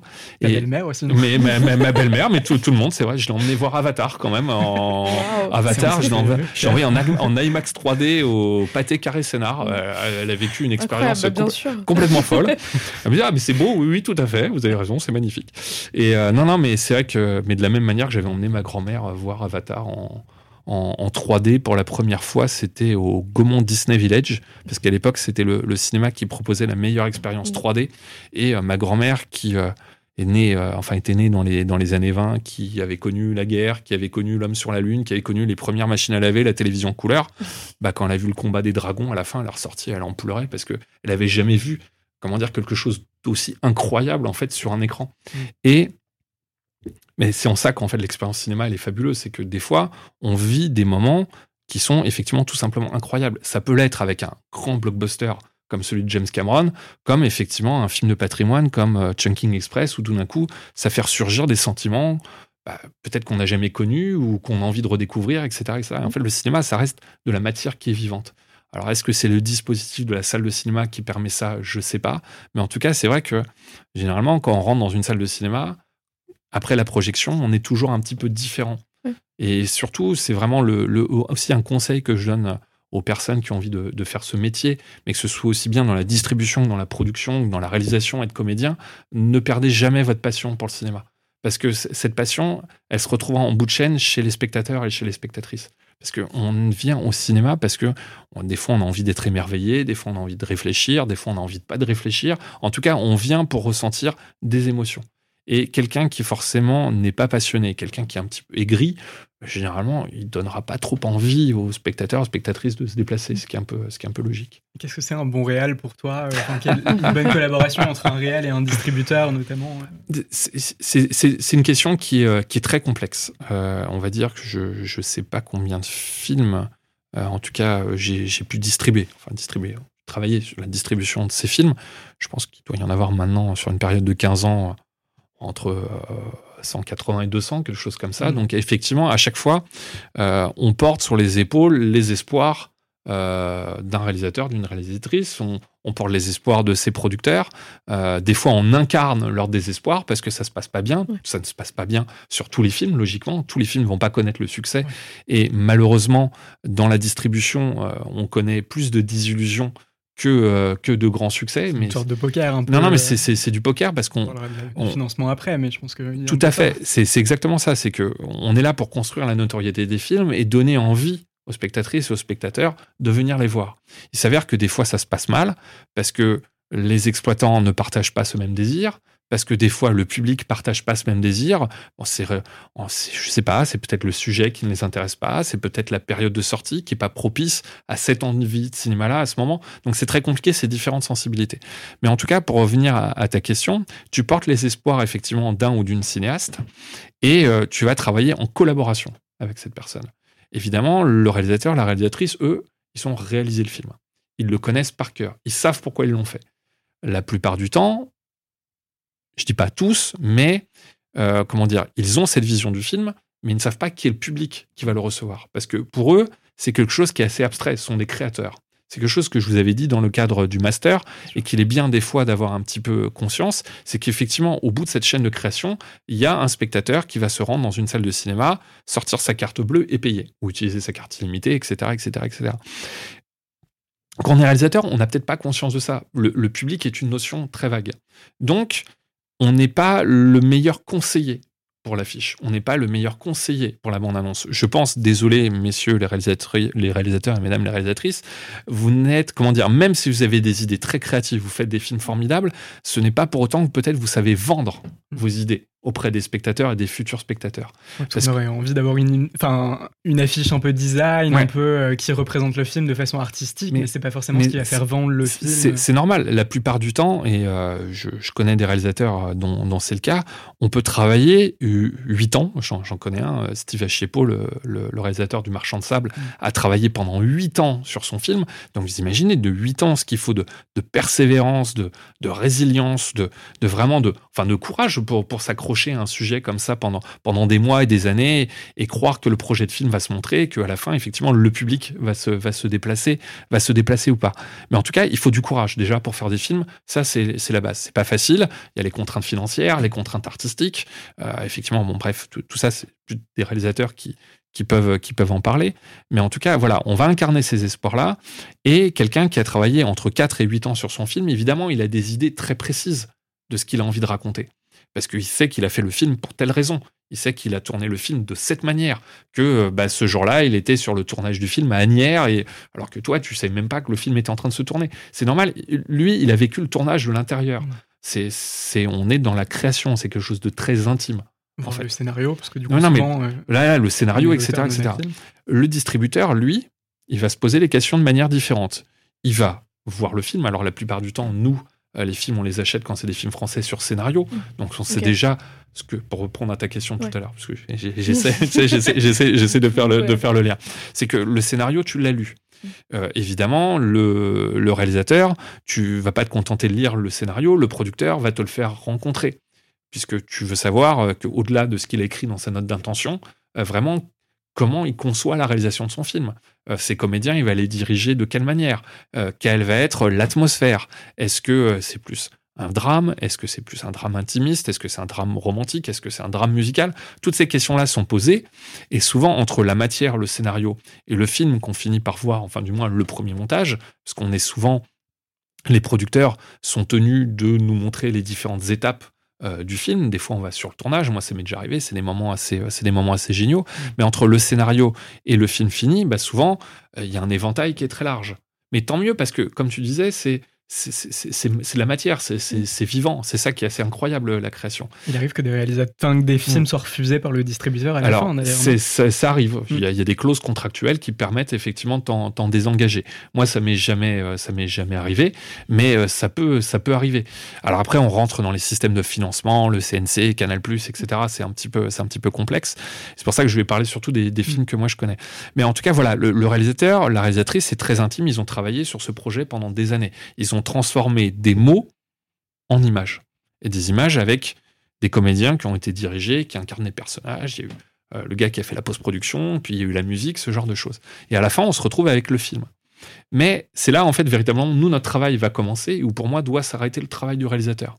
Le réalisateur, on va donc lui soumettre différents projets d'affiches. Il va nous dire, bah ouais, ça j'aime bien, ah tiens, vous voyez les choses comme ça, mais on pourrait pas changer plutôt telle chose, etc. C'est-à-dire qu'on on va quand même faire ce travail en concertation avec lui. Nous, c'est quelque chose qu'on aime bien faire avec nos auteurs en leur disant, voilà, la direction artistique pour promouvoir le film auprès du public, on la voit plutôt dans cette direction pour telle ou telle raison. Donc est-ce qu'il reste décisionnaire avec la production Est-ce que c'est plus une sorte de conseil J'aimerais plutôt que ce soit quelque chose comme ça ou est-ce que ce sera comme ça? Nous, on fait toujours en sorte, en tout cas chez The Jokers, que euh, le réalisateur et le producteur soit d'accord avec nos choix. Après, souvent, normalement, en dernier mot, c'est fixé dans le mandat de distribution, parce qu'évidemment, euh, quand on acquiert un film euh, en échange de la somme d'argent qu'on verse au producteur, donc on appelle le minimum garanti, euh, en échange de cette somme d'argent, on signe un contrat dans lequel il y a des clauses. Et en tout cas, on ne peut pas émettre de la publicité sans, sur un film sans en parler avant, effectivement, à l'ayant droit en lui disant bah voilà, euh, toi tu as fait un drame, évidemment, on va pas le vendre comme une comédie mm. parce que ça n'a pas de sens ou inversement. Des fois si parce que ça peut être un argument pour faire venir du public en salle etc., etc., etc. Et en tout cas, nous, ce qu'on essaie toujours de faire en sorte, c'est déjà de respecter euh, l'intégrité des cinéastes, mm. parce que si voilà Michel Gondry a fait une comédie sur les affres de la création, lui, il veut autant que ce soit une comédie qu'un drame, et donc ça, c'est quelque chose qu'on respecte totalement, et donc on va lui faire des propositions marketing en ce sens pour coller à son univers. C'est pour ça que la fiche du livre des solutions, au final, elle est validée par le réalisateur, elle est validée par le producteur. Ils nous donnent leur feu vert. Si on n'avait pas été d'accord, il y aurait peut-être eu des petits soucis. Ça peut arriver. Des fois, on n'est pas d'accord parce que le réalisateur veut l'affiche comme ça. Oui, mais c'est pas l'affiche la plus vendeuse. Ouais, mais vous pouvez pas essayer de retravailler de cette manière. Souvent, on écoute les conseils et on essaie de trouver un, comment dire, une espèce de. Ouais, ouais, un, compromis. Mais il faut garder à l'esprit que, une fois de plus, un réalisateur réalise, un distributeur distribue. C'est aussi bête que ça. Euh, au réalisateur, aux réalisatrices de, de s'occuper effectivement de l'objet film et de ce qu'il porte en lui, et à nous de communiquer effectivement auprès des spectateurs. C'est-à-dire que on va pas demander à un réalisateur d'appeler les salles de cinéma pour programmer son film. Bien sûr, oui, le réalisateur c'est la face du film, voilà. vous êtes tout ce qu'il y a derrière euh, pour le rendre vendeur, tout à fait. intéressant aux yeux du public et trouver le public surtout. Et trouver le public, trouver les bons arguments pour le toucher, créer le désir. Et on en revient à cette première étape quand tu me disais de résumer. C'est quoi un distributeur? Un distributeur, c'est lui qui fait le lien entre les films et le public. Et là, il y a toute une comment dire, toute une, toute une chaîne de, commandes et de métiers très différents qui font que quand on est spectateur, qu'on s'assoit dans une salle de cinéma, euh, ben on n'imagine pas effectivement tous ceux par quoi il a fallu passer pour que ce, ce film-là, je l'ai devant mes yeux. On pense même pas au fait qu'il y a quelqu'un derrière l'affiche et que du coup, quand on critique une affiche en disant que c'est moche, que ça ressemble à rien, que ça représente pas le film, qu'en fait c'est le travail de quelqu'un bah, qui a essayé de faire en sorte que les gens viennent le voir. On, on, critique le travail d'une équipe artistique qui a bossé pendant plusieurs années sur un film, mais après c'est le jeu. Hein. Mm quand on décide. Une fois de plus, le cinéma, c'est un lieu qui accueille du public. C'est un établissement qui accueille du public. Quand on place un film dans un lieu qui accueille du public, il faut accepter la critique qui vient du public. C'est normal. Peut-être qu'on s'est mal adressé à lui, peut-être que ce film, de toute manière, on avait beau, euh, comment dire, essayer de lui vendre. Bah, en fait, le film est déceptif, ça arrive parfois. Hein. Il y a plein de films bah, qu'on n'aime pas quand on va au cinéma. On pensait voir quelque chose, bah, en fait, ça, on l'a pas ressenti, etc., etc. Donc, en fait, quand on accueille du public, il faut accepter euh, la critique. Mais effectivement, des fois, la critique peut être très féroce. Ça fait mal, hein, évidemment. Tout le monde lit les critiques, que ce soit celles euh, des professionnels, euh, effectivement, dans les magazines, dans les journaux, et puis ceux du public sur les réseaux sociaux. Ça fait toujours un petit peu, un petit peu mal. Mais ce qui fait le plus mal, c'est de, c'est de savoir que tous les espoirs qu'on a portés euh, en un film se concrétisent pas en entrée parce que ça veut dire que ben, le film est vu par pas tant de monde que ça. Et donc, c'est du travail qui a été fait pendant des mois, voire des années, effectivement, en pure perte. Et après, on peut toujours se rassurer en disant que, ben non, le film connaîtra peut-être à un moment donné une autre période dans son mm. exploitation. et je pense que ce sera le cas pour ce film fabuleux qu'est Les Rascals. Tu avais travaillé, toi, sur Les Rascals sur Les C'est Rascals, qui est un film, et que, comme Le Marchand de Sable, c'est un film que, que j'adore passionnément. pour moi, ça a été, enfin, c'était vraiment une, c'était un combat vraiment que, à mener pour ce film-là, parce que je, je suis totalement d'accord avec euh, la vision euh, du réalisateur et des auteurs. Ça, ça fait époque, ça fait comment dire référence à une époque que moi j'ai pas connue. C'était un petit peu avant ma génération, mais en tout cas dont, dont je mesure aujourd'hui les conséquences effectivement sur le long terme dans la société française. Donc on était très impliqués dessus. On a fait 37 ou 38 000 entrées. J'en attendais euh, au moins, allez, on peut multiplier par 6, par 7, par 8, on peut multiplier par tout ce qu'on veut. Je sais que ce film-là est malheureusement effectivement un échec en salle par rapport aux espoirs qu'on plaçait tous dans le film, euh, les producteurs, comme euh, le réalisateur, comme les scénaristes, comme les comédiens qui sont tous formidables. Par contre, je sais que le jour où les Rascals va débarquer sur une plateforme de streaming, mm. ça, devient une, ça deviendra une tendance Twitter. Le hashtag Rascals finira sur Twitter. Donc peut-être que. Notez ça. Non, mais notez-le et voyez-le et rattrapez-le et je, par tous les moyens, voyez. Pas par tous les moyens. Enfin, par les moyens légaux, voyez, voyez, voyez, voyez ce film et pour lui rendre, pour lui rendre justice parce que c'est un film incroyable. Faut espérer que le film va pas être censuré sur les plateformes ou va pas être mis un peu sous le tapis parce que ça peut arriver aussi qu'une plateforme euh, étouffe un peu euh, certains films. Moi, ça m'est jamais arrivé. Mm. Je, je pense que naturellement euh, auprès du public jeune, cœur de cible des plateformes, je, pense que le, le, film trouvera naturellement sa place de manière, de manière organique. Je sais que la nuée était sur euh, les plateformes, je me demandais si du coup ça avait eu un impact. Euh. C'est incroyable, la nuée, un film qu'on devait sortir effectivement au moment de la première réouverture des salles au moment de la crise du Covid, etc. Film fabuleux de Juste Philippot, enfin, un film que je trouve, moi, personnellement, enfin, formidable, hein. du vrai cinéma fantastique, euh, comme on aimerait bien en voir plus souvent en France, et qui commence effectivement à arriver, avec de véritables enjeux de société derrière. Effectivement, petit budget, mais fait avec, fait tellement d'intelligence qu'en fait, la question du budget, quand on regarde le film, on se la pose même pas. Ce qui compte, c'est les histoires, c'est la réaction des personnages, c'est ce qu'on voit à l'écran. Et ce film, on devait le sortir pendant la première ouverture. Les salles referment, et donc du coup, on doit le sortir à la deuxième réouverture, donc au mois de juin 2021. À ce moment-là, les spectatrices et spectateurs ne retournent pas en salle. Ils viennent la première semaine, à partir de la deuxième, ils font Ah non, c'est trop contraignant. Il y avait d'autres films d'une typologie un peu similaire au même moment. Il y avait un film de Romain Quiro, il y avait plein de films. tout à fait, le dernier voyage qui était sorti, je crois, euh, une semaine avant ou quelque, quelque chose comme ça. de Mathieu Tout à fait, tout à fait. Donc ça faisait beaucoup de propositions qui visaient un même public. En nous, on avait essayé d'étendre la proposition au-delà de la sphère des jeunes cinéphiles euh, qui peuvent dire, entre guillemets, qui aiment bien le cinéma de genre. Je me souviens, euh, euh Suliane Brahim, l'actrice, avait fait la couverture de Télérama. On avait fait de l'affichage à Paris sur des colonnes Maurice. Vous savez, c'est les, affiches qu'on voit sur ces grandes colonnes, qui sont des affiches un peu prestigieuses. On avait fait vraiment tout ce qu'il fallait. Euh, les exploitants nous avaient offert de la diffusion de, de films annonces gratuitement dans les salles pour pour participer. le problème, c'est que diffuser du FA dans des salles qui sont vides, bah, effectivement, bon, c'est un peu plus compliqué. voilà. Mais on, l'a fait sur les réseaux sociaux. Et in fine, le film, malheureusement, ne fait que 50 000 entrées, mm. alors que Enfin, il est tellement extraordinaire ah, de mon point de vue. Le film est vraiment génial. Juste Philippot, c'est c'est vraiment c'est un réalisateur qui qui connaîtra une enfin une carrière absolument brillante dans les dans, dans les années à venir. Déjà, ah, non pas de faire un film pâté derrière. Non, mais voilà, il, mine de rien, la nuée, ça lui permet de faire Acide. Derrière, ça lui permet de travailler avec HBO, qui est, en train de travailler sur une série pour HBO. Il reviendra au cinéma. non, non, mais Non, mais ça, ça c'est à peu près, ça à peu près connu. tout, Puis là, là, il est en montage, donc euh, je, je, peux en parler. Mais en tout cas, voilà, c'est que la nuée, ça a été euh, pour lui et, et pour ses co-scénaristes et, et, pour toutes les personnes qui ont travaillé dessus, ça a été une vraie carte de visite de par mm. la qualité du film. En attendant, le film, aussi génial soit-il, et c'est la même chose pour les Rascals, c'est la même chose pour Le Marchand de Sable plus tard, sont des films qui n'ont pas fait les entrées espérées. Et ben en attendant, un film qui n'a pas fait les entrées espérées, c'est grave, c'est un véritable préjudice pour le distributeur parce que vous doutez bien que ces campagnes-là ne sont pas gratuites. Euh, déjà, il y a le temps que nous, on investit euh, personnellement et euh, les patrons, ils payent des salaires hein, quand même sur le temps qu'on passe à travailler. Donc c'est quand même un coût humain qui est, qui est, pas, pas anecdotique, c'est quand même plusieurs semaines, voire plusieurs mois de travail. Et puis effectivement, il y a ce qu'on paye auprès des différentes régies publicitaires pour faire bah, la publicité du film. Donc le manque à gagner, effectivement, est assez considérable. Mais effectivement, tu as raison, des années plus tard, il y a La Nuée qui arrive sur Netflix et qui se retrouve en, tendance Twitter. Je crois qu'il a été déjà en tendance Twitter et ensuite il a été parmi, je crois, les 5 ou 10 films les plus regardés euh, sur la plateforme.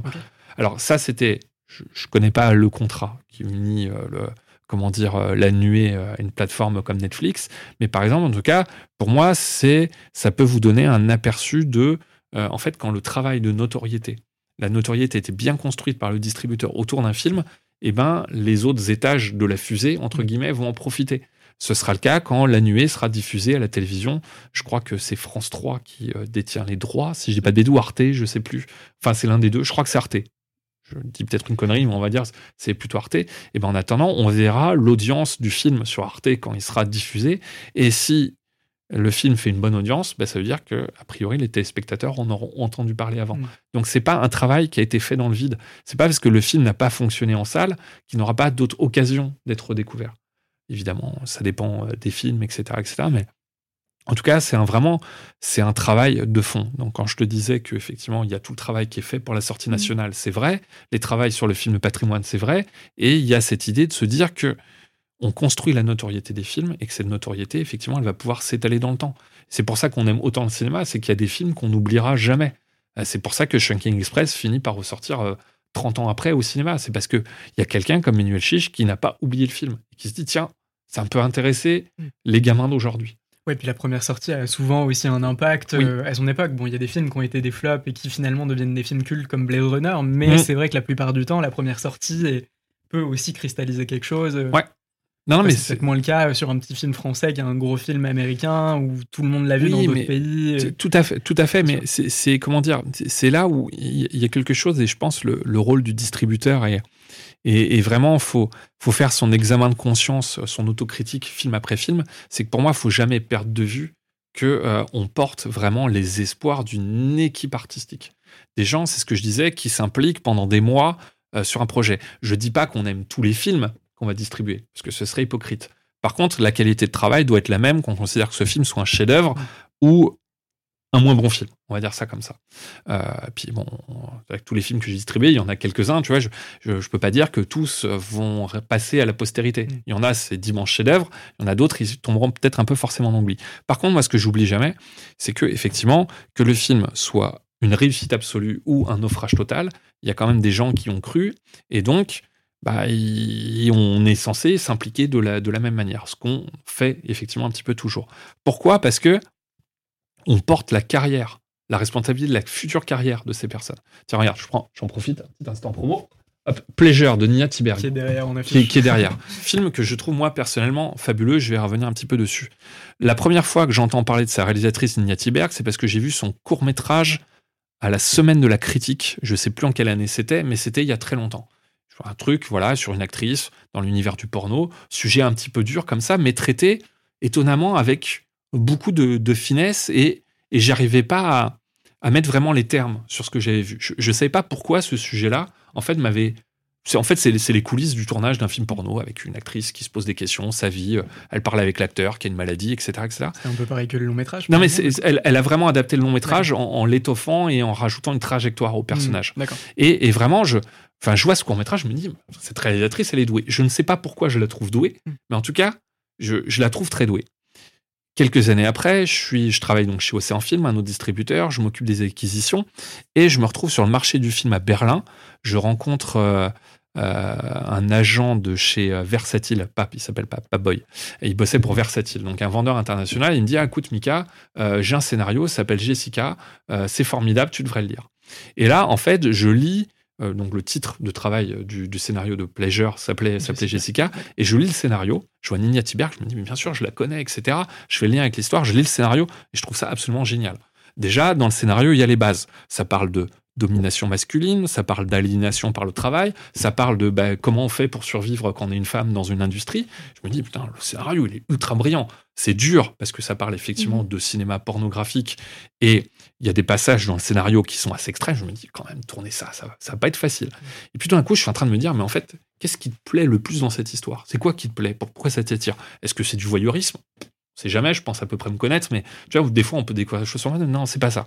Je réfléchis, est-ce que c'est le sujet? Et en fait, je m'aperçois tout d'un coup, il y a quelque chose dans l'air du temps qui arrive, et en fait qui est propre à votre génération, parce que j'essaye évidemment de comprendre quelles sont vos attentes, etc.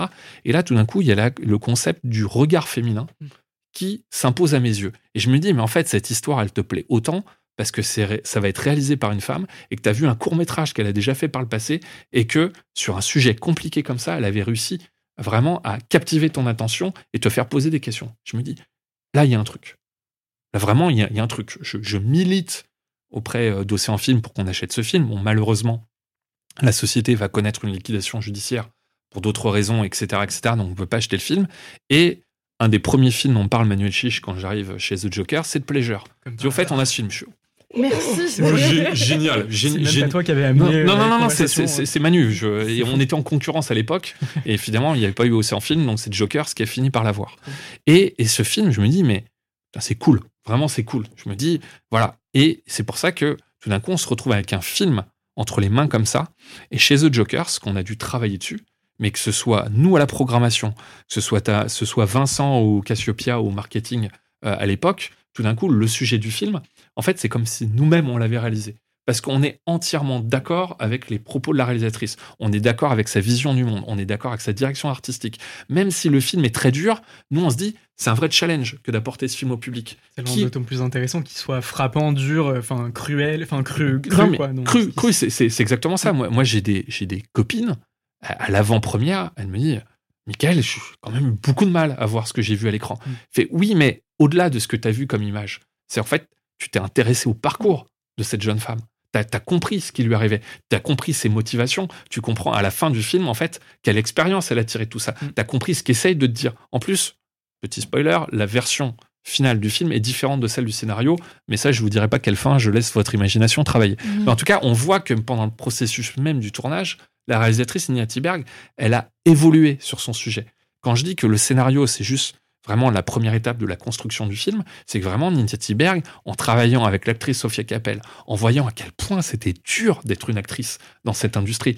Je rappelle que dans le film, les scènes sont simulées. Hein. C'est vraiment, c'est des comédiens, c'est pas du cinéma pornographique, même si euh, en commission de classification du CNC, il y avait un vrai doute par rapport à ça, tellement c'est euh, réaliste. Et on a échappé de peu à l'interdiction moins de 18 parce qu'ils mm. pensaient que c'était vrai. Non, tout est simulé. Ce qui aurait fait du mal au film. ce, qui, aurait fait du mal au film, parce que le, le film, à aucun moment, Nina Tiberg, évidemment, envie de le rendre sulfureux. C'est pas son but, si elle avait envie de faire un porno. Oui, tout au contraire. Voilà, elle aurait fait un porno. Il y en a qui font ça très bien, comme Ovidie, qui a fait du, porno féminin, etc., qui, ont, qui en a fait un, sujet un peu militant. C'était pas le but de Nina Tiberg. Nina Tiberg, elle, elle avait vraiment envie de raconter cette histoire. Elle a passé, je crois, deux ans sur les plateaux de tournage aux États-Unis pour rencontrer des actrices, pour recueillir leurs témoignages. Pareil, les acteurs, les producteurs. Elle a essayé de rendre quelque chose de, euh, de véridique sur cette industrie pour qu'on puisse se rendre compte que c'est effectivement c'est un métier comme les autres. C'est un métier forcément qui est plus exposé. Ça parle du corps, donc évidemment c'est moins facile, mais qu'on puisse effectivement en retenir un petit quelque chose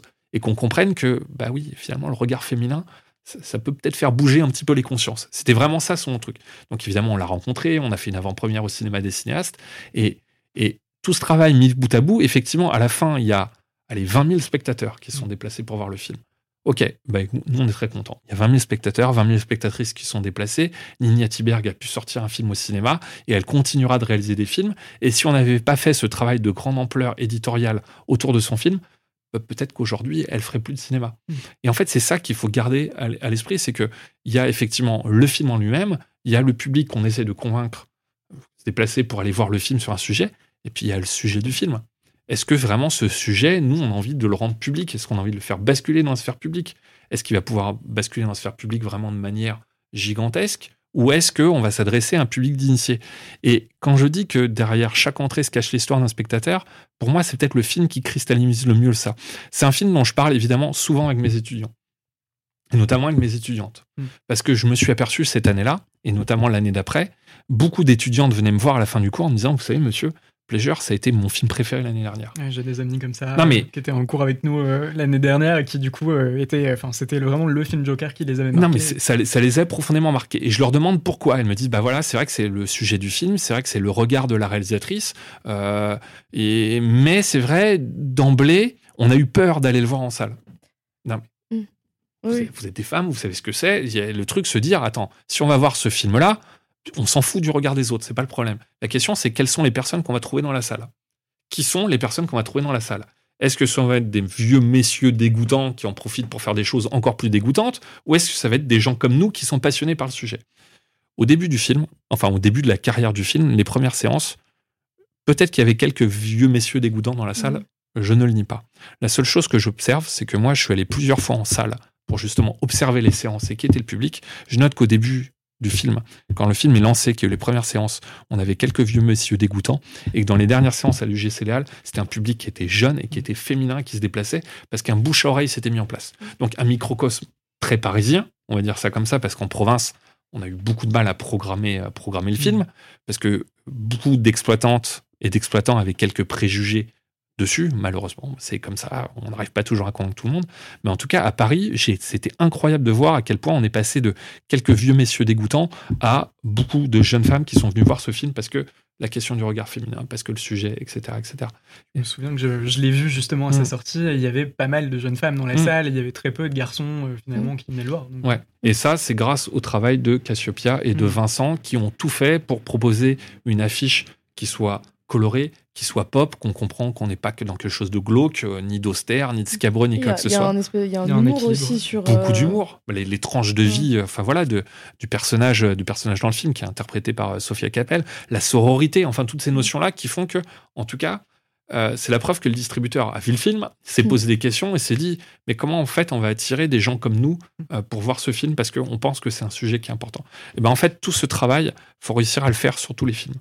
Donc, on ne réussit pas, et même quand le travail est bien fait, vraiment très bien fait, comme c'est le cas de Pleasure, bah malheureusement, ça suffit pas toujours pour convaincre le public de, se déplacer. Parce que face à des mastodontes comme les, Marvel ou enfin mm. comme des gros blockbusters américains, c'est vrai que c'est difficile des fois de trouver son épingle. Mais c'est très difficile puisque on en revient à ça, 180 millions de spectateurs. Et évidemment, parmi ces 180 millions de spectateurs et spectatrices, bah, le grand public se déplace en priorité pour voir euh, effectivement le, euh, les films qui les intéressent le plus. Et mm. c'est normal. Enfin moi je vais jamais critiquer quelqu'un qui va aller voir un blockbuster parce que déjà il va dans une salle de cinéma c'est un réflexe qui est assez merveilleux plutôt que de rester enfermé chez lui.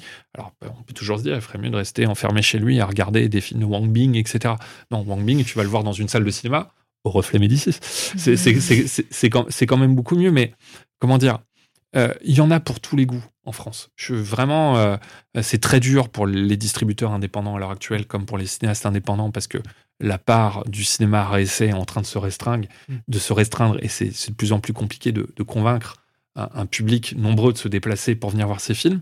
Mais en attendant, des fois, il y a quelques, beaux quelques belles surprises. Le livre des solutions, c'est une belle surprise. Le procès Goldman, c'est une belle surprise. Mm. Ce sont des films qui ont fait plus. Euh, Simple comme Sylvain de Monia Chokri, je crois qu'il a fait 300 000 entrées, quelque chose comme ça. C'est très beau film. Un, ce sont aussi des très belles surprises. C'est-à-dire que, mine de rien, dans d'autres pays, c'est pas le cas. Tous les pays du monde envient notre manière de procéder. Je dis pas que tout est rose, je dis pas que tout est génial, mais l'année 2023 en France, c'est 180 millions de spectateurs. En Corée du Sud, je crois qu'ils sont peut-être un peu plus nombreux que nous, les Coréens. Mm. C'est seulement 107 millions de spectateurs. Je crois qu'en Allemagne, c'est en Allemagne ou en Italie, c'est 68 millions de spectateurs. C'est marrant parce que les Coréens, ils ont quand même copié un peu notre système. Du coup, ça marche ils Sont en train de, ils sont en train de copier notre système. Et d'ailleurs, beaucoup de réalisateurs euh, sud-coréens militent pour qu'il y ait un CNC en Corée du Sud. Alors, je ne sais pas s'ils l'ont déjà mis en place mm-hmm. ou je ne sais pas si s'apprête à le mettre en place, mais je sais que ce comment dire, cette exception culturelle française dont on peut être, je pense, assez fier parce que sinon, il suffit d'aller dans les cinémas, je veux pas dire du mal de ni nos amis allemands, ni nos amis italiens, etc., etc. Mais si on va dans d'autres pays, on s'aperçoit que, bah ouais, c'est moins facile d'avoir accès à des films, bah, la nationalité du pays ou d'autres nationalités. Donc c'est vrai que un organisme comme le CNC est très important pour ça parce qu'il va protéger, effectivement, c'est une institution qui protège les différents, les différents opérateurs. C'est pas juste une question des euh, méchants français qui veulent absolument prélever une taxe sur les billets des films américains. C'est pas que ça. C'est juste cet argent, il n'est pas prélevé euh, pour renflouer les caisses de l'État. Cet argent, c'est des films. Au contraire, il, il, nourrit les films français. Tout à fait. Euh, il redistribue. Enfin, voilà, cet argent-là est quand même redistribué aux producteurs, aux distributeurs, aux exploitants, bah, pour moderniser leurs salles, continuer à accueillir le public, aux distributeurs pour financer leur activité, parce que on ne peut pas toujours vivre en proposant des films de certaines cinématographies. C'est trop complexe. Par contre, si ces distributeurs-là disparaissent, ben ouais, les fans de Wang Bing, comment ils vont finir, euh, enfin, comment ils vont faire pour voir ces films c'est pas un distributeur spécialisé dans ce travail, bah, c'est peut-être bien de, comment dire, d'aider ce distributeur pour que les quelques personnes, je dis quelques, il fait, c'est des milliers de spectateurs, hein, mais petits quand même. Bah, des milliers de spectateurs dans un pays où on est combien? 4 millions, Tu vois, voilà, donc c'est pour ça qu'il faut derrière chaque entrée, il y a l'histoire d'un spectateur. Et c'est vrai que le CNC, en fait, permet ça. Permet que ces histoires, en fait, continuent d'exister euh, sur le grand écran. C'est pas le cas dans tous les pays. du coup, justement, par rapport mm. aux subventions, est-ce que vous, en tant qu'indépendant, euh, euh, vous avez aussi des, enfin, as aussi des subventions du CNC, par exemple? Oui, bien sûr, mais comme, comment dire, comme comme toute personne qui travaille dans l'industrie euh, dans l'industrie culturelle. Mais pourquoi? Parce que on va peut-être pouvoir faire un, petit parallèle quand, quand tu achètes un, billet de cinéma. Bon, il y a la TVA évidemment qui, mhm. euh, qui est prélevée qui est prélevée dessus. Mais on a également une taxe qui s'appelle la TSA, qui est la taxe spéciale additionnelle. Je crois que c'est ça à peu près le terme. On va dire tu as 10% du prix du billet qui est prélevé par le CNC, 10%. Que le film soit américain, français, chinois, euh, lapon ou portugais, le CNC va prélever 10%. Et si tu mets, tu prends les 10% de ces 180 millions de tickets qui sont vendus, bah cette somme d'argent va être redistribuée aux différents en fait, opérateurs. Et c'est ça qui va pouvoir financer leur activité. Je sais pas, toi, du coup, ce qui est euh, ton meilleur souvenir euh, depuis que tu es chez les Jokers ou même dans la Il y, en a, y en a 3 milliards, mais c'est vrai que, comment dire, il y a, y a effectivement les, euh, les événements intimes qu'on partage effectivement avec avec les collègues parce qu'on est toujours embarqué effectivement dans, enfin, dans des aventures où enfin, tout le monde se serre les coudes. Et, c'est vrai que des fois, la, pression, elle est assez forte parce que, comme je le dis, on porte les espoirs d'artistes. Mm. Donc, faut pas les décevoir. Et puis, on porte aussi les espoirs de la société. Euh, puis pas que les espoirs financiers, c'est qu'on porte. Française. Non, non, mais euh, et, puis, et, puis, on porte aussi, euh, comment dire, l'image de marque, tu vois, de la société. On peut pas se permettre le moindre impair par rapport à ça. Donc effectivement, il y a les événements entre comment dire, entre collègues avec des liens amicaux très forts qui, enfin, qui se nouent parce que parce que c'est de la distribution indépendante. On n'est pas à 150 chez les Jokers. On est euh, une petite dizaine et euh, tout le monde travaille beaucoup, tout le monde est très passionné, c'est des heures et des heures de travail. Donc ça, effectivement, c'est de l'ordre un petit peu du, du privé et des, des moments assez incroyables qu'on vit. Et il y a effectivement toute la partie où on se retrouve à travailler avec des, avec des auteurs et euh, des réalisateurs et des comédiens et des comédiennes qu'on admire. Et j'avoue, et, même des fois des, des réalisateurs qui sont pas encore très connus mais avec qui on partage des liens très forts en tournée parce que, parce que voilà, il y a des liens amicaux euh, qui se créent. Euh, on est des êtres humains, on passe du bon temps ensemble et des souvenirs. Un jour, j'écrirai mes mémoires sur ce qui se passe, ce qui s'est passé chez Studio Canal. Je, c'est, on, vit des choses qui sont un épisode pour parler. Non, non, mais on, non, non, mais on, vit des choses qui sont absolument incroyables.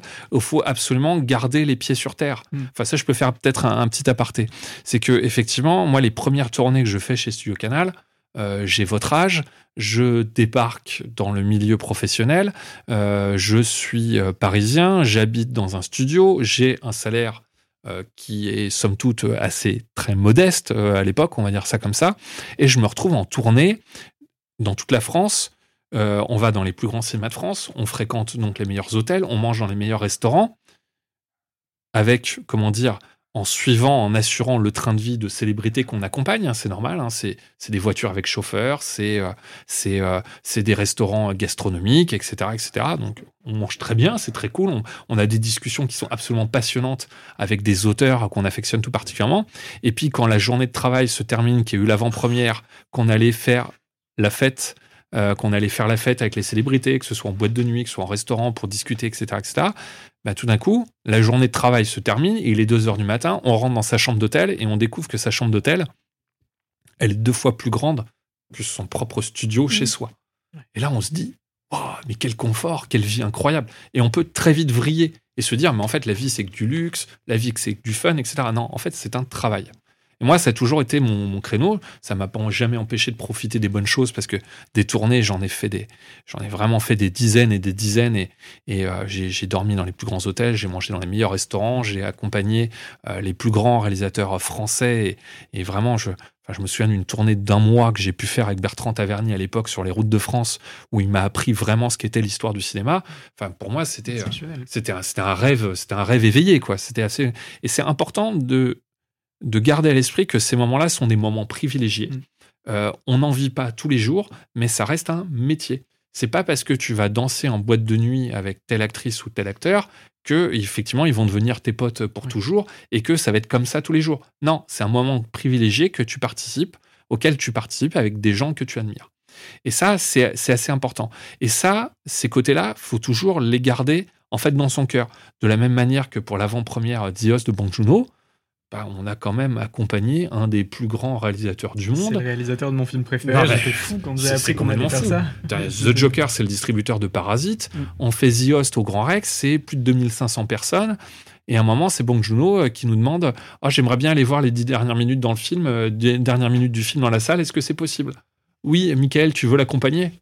C'est parti. et j'ai passé les dix dernières minutes de The Host assis à côté de Bong Joon-ho qui revoyait son film sur grand écran, qui disait qui avait l'air d'apprécier son propre film en plus en se disant ah, la restauration 4K, elle est formidable, etc. Et là, tout d'un coup, tu te dis merde, t'as plus de 40 ans, t'es au Grand Rex, t'as vécu des, des, des, mais des, des, des milliers d'événements dans ce métier, et t'es juste content comme un gamin parce que t'es assis à côté du plus grand réalisateur du monde. Personne, à part évidemment sa voisine de droite, qui a halluciné quand elle l'a vu s'asseoir à côté de lui. Il avait fait la masterclass avant. Non, mais il avait fait la masterclass avant. Et donc, on est deux personnes à avoir conscience qu'on est en train de regarder le film de Bang Joon-ho à côté de Bang. Et, là, et là, tu te dis, mais, mais en fait, mais quel moment incroyable je suis en train de vivre.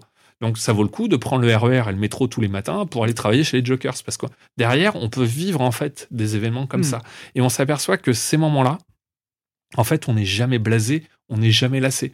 Et des réalisateurs comme Bong Joon-ho, alors il n'y a pas plusieurs Bong Joon-ho sur la planète, il n'y en a qu'un seul, mais en tout cas des réalisateurs aussi intéressants de lui. même euh, Michel Gondry. Non, mais, Michel Gondry. Non, mais, Michel Gondry, je, pareil, j'ai vécu des, enfin, non, c'est non, si, si, je vais, je vais quand même le. Non, mais si, non, mais juste un petit, un, petit, juste une petite indication qui montre à quel point on oublie souvent que ces génies qu'on idéalise et qu'on sacralise parce qu'on a vu tous leurs films, on connaît tous leurs films par cœur et on se sent très privilégié de hmm. parler de cinéma avec eux.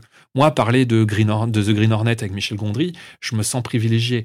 Euh, on n'a pas trop parlé d'Eternal Sunshine ou Spotless Mind parce qu'il j'ai parce que tout le monde lui en a parlé donc je, comprends je, suis humain quand même je, comprends qu'il a peut-être envie de parler d'autres films donc on parle de ces autres films il m'explique etc c'est passionnant on se sent très privilégié et en fait à la fin euh, vraiment de, la carrière du livre des solutions en salle. On a fait une projection au Club de l'Étoile où il répondait à un QA en anglais, etc. Et euh, à la demande de, enfin voilà, je, je, je, sais que ce dernier jour, il est arrivé en me disant en fait, Michael, j'ai un cadeau pour toi. Il avait fait un dessin de ma femme, mon fils et moi dans les Cévennes. Pour me remercier du travail que j'avais que j'avais pu faire. Et là, je me dis, la classe. pas, la, pas la classe pour moi. moi, moi, je suis très content. Mais je me dis, attends, Michel Gondry qui prend le temps de faire un dessin pour le gars qui a programmé son film. Je me dis, mais en fait, la classe absolue, quoi. Et ça, ça là, tu te dis, ah ouais, ça, c'est cool. Ça, c'est vraiment cool. Mais après, ça, c'est parce que c'est Michel Gondry, il est très connu. Il y a, d'autres réalisateurs qui sont moins connus, mais avec qui j'ai vécu des moments tout aussi forts en tournée parce que avec Steve Achepo, on s'est mis à parler de basket NBA euh, et on s'est aperçu qu'on avait la même passion. Il y a des liens amicaux qui se créent comme ça. Et c'est vrai que, comment dire, ces moments privilégiés, faut vraiment les garder ici. Parce qu'évidemment, il y a des moments qui sont beaucoup plus durs. Donc ceux-là, on a plutôt tendance à les oublier. Mais en tout cas, ces moments privilégiés, on les a vécus. Et ça, je me dis, c'est mon parcours professionnel, j'en suis très content, j'en suis très fier, et je sais ce que je dois à l'université, je sais ce que je dois aux personnes qui m'ont donné leur chance euh, qui m'ont donné ma chance aussi bien chez Studio Canal que chez Océan que chez le Joker à l'heure actuelle. Parce que, en fait, sans mon parcours et sans les personnes qui, à un moment donné, m'ont. la vie, c'est les rencontres. Ah, voilà, m'ont aidé. J'aurais pas pu vivre, en fait, euh, ces, ces moments-là. Mm. Et euh, c'est pour ça qu'une avant-première au Grand Rex avec Bong Joon-ho, c'est un truc. En fait, c'est des années après. C'est que quand tu refermes le livre et tu dis, mais putain, c'était super cool. Bah ouais, je suis content de les avoir vécus, ces moments-là. Et autre truc qui me fait très plaisir, une fois de plus, c'est pour ça que aussi je suis prof à la fac, c'est de voir en fait, à quel point ça peut, tu vois, tout d'un coup, intéresser des mmh. étudiants et des étudiants comme toi qui disent, mais en fait, ça, c'est un sujet qui est pertinent. Comment on en fait un métier? Et ça, je vois que c'est quelque chose qui, qui fonctionne. Et c'est pour ça que c'est très important, je pense, ce podcast que vous faites, comme c'est très important de, parler de la distribution de manière plus générale, parce que vous l'aurez compris, c'est un métier de passionné. Et que si euh, on ne passionne pas les générations futures, si on ne transmet pas euh, effectivement ce petit savoir qu'on a accumulé, si on ne transmet pas ces anecdotes, bah, c'est peut-être un métier qui va se perdre et qui va devenir plus commercial. Et si ce métier, il faut des, commerciaux qui font ce métier, parce que comme j'ai dit, il faut aussi des blockbusters. Mm. Mais s'il peut continuer d'y avoir des distributeurs indépendants, alors il continuera d'exister des cinéastes indépendants. Et pour moi, en tout cas, c'est euh, important. Est-ce qu'il y a des sujets un petit peu moins heureux, mais du coup des erreurs dont tu te rappelles et que tu aurais aimé éviter si tu avais pu euh, le savoir à l'avance? Des erreurs Oula. Dans ta carrière de, de programmateur des erreurs. Sur ton parcours? Ah, il y en a, il y en a, il y en a, il y en a eu, euh, il y en a eu quelques-unes. Non, le, comment dire Des leçons, en tout cas. Euh. Non, mais des leçons, c'est que, comment dire? Moi, je te dis, je, je, peux pas parler d'exemples très précis parce qu'effectivement, des erreurs, euh, il y en a eu, jamais volontaires. Parce que, comme je vous l'ai dit, toujours ce qui est important. C'est un, un, métier de passion. Donc, tu pars du principe que la personne qui a produit ou réalisé ce film, euh, il l'a fait avec conviction et tu portes ses espoirs. Et des fois, forcément, bah, tu pressens que le résultat ne va pas être à la hauteur parce que le film ne va pas convaincre ni les exploitants ni le public. Et c'est pas facile, ça, de, l'expliquer. Et tu, peux l'expliquer euh, de mille manières, tu peux toujours, si tu as envie, leur mentir. Moi, ce que je ne fais jamais, je me dis que peut-être des fois, j'aurais préféré en fait mentir euh, à ses producteurs et à ses réalisateurs et leur dire oui, mais non, mais tu sais, ça va être une profonde injustice, etc. Mais en fait, non, moi j'ai toujours pris le parti d'essayer d'expliquer pourquoi ce film-là, dans ce marché-là, que ce soit en 2020, 2021, 2022, 2023, comment dire, ce, ce, marché-là ne, ne, va pas, ne va pas accepter effectivement leur film. N'est pas forcément en phase. Euh. N'est pas forcément en phase avec les attentes des exploitants, des spectateurs, et tu auras beau leur proposer, tu te verras opposer des fins de non-recevoir, mm. comme il arrive chaque semaine pour tous les autres films, tous les autres distributeurs. Donc ça, effectivement, je, je pourrais citer des exemples précis, mais ça n'a pas de, comment dire, ça pas de, ça pas de grand intérêt. Non, moi, me, vraiment, mon, ma plus grosse déception, euh, c'est lié euh, au festival. De... En fait, à la fois, c'est un événement heureux, c'est un événement malheureux. C'est que chez Océan Film Distribution, à l'époque, on devait distribuer L'homme qui tua Don Quichotte de Terry Gilliam. Vous connaissez tous et toute l'histoire de la malédiction autour du film de Don Quichotte. Il y a eu le documentaire Lost in La Mancha, etc., etc. Et euh, Terry Gilliam cherchait à faire ce film. Il a fini par le faire. Il a été produit. Ça lui a valu un procès avec son ancien producteur, euh, Paolo Branco. Par la suite, dont son fils Juan Branco, euh, par tous les moyens, enfin, il a essayé de, de nous abattre et empêcher l'exploitation du film, sa diffusion au Festival de Cannes, etc. Et parce que pour des questions de, de droit, parce que la question des droits n'était pas n'était pas tranchée à l'époque. C'était son père qui avait les droits. Voilà, c'était son père qui avait les droits. Lui, il était avocat, donc il a essayé d'en faire un tribunal médiatique. Il a dit qu'il expliquerait aux gens d'Océan Film film leur concept, de, son concept de la justice sociale. Ok, il est jamais venu nous l'expliquer en face. Moi, j'ai jamais vu Juan Branco de ma vie. Ok, bon, c'est comme ça, peu importe. Enfin, si lui était fier de se dire que euh, par le combat qu'il menait euh, pour défendre les intérêts de son père, ce qui est tout à fait honorable, c'est son droit, euh, il allait provoquer la faillite d'une société de distribution indépendante. Bon, en tant qu'avocat ayant le cœur sur la main, je, trouvais sa posture un peu limite en tant qu'employé de, de, la boîte, de la boîte en question. Non, en tout cas, ce que je vois, c'est que ce film-là, il y avait beaucoup d'attentes autour. Je sais que euh, on a vraiment mis les moyens en grand, on a partout les moyens, on a essayé de le faire exister. Je, j'ai le plaisir personnel de me dire que grâce à ce travail, Terry Gilliam a pu avoir enfin son Don Quichotte projeté au Festival de Cannes. Donc ça a été un moment de grande joie pour nous tous, un grand moment de, délivrance. C'est assez, incroyable. Je me souviens que ma femme et mon cousin m'avaient rejoint au Festival de Cannes pour assister à cette, pour assister à cette projection. C'est dire à quel point, voilà, ça a été un, moment donné de ma vie hyper important. Il était distribué du coup par Océan Film. Il était distribué par Océan Film et dans la foulée, le soir même, on collecte les résultats et on voit que ça prend pas du tout auprès du public.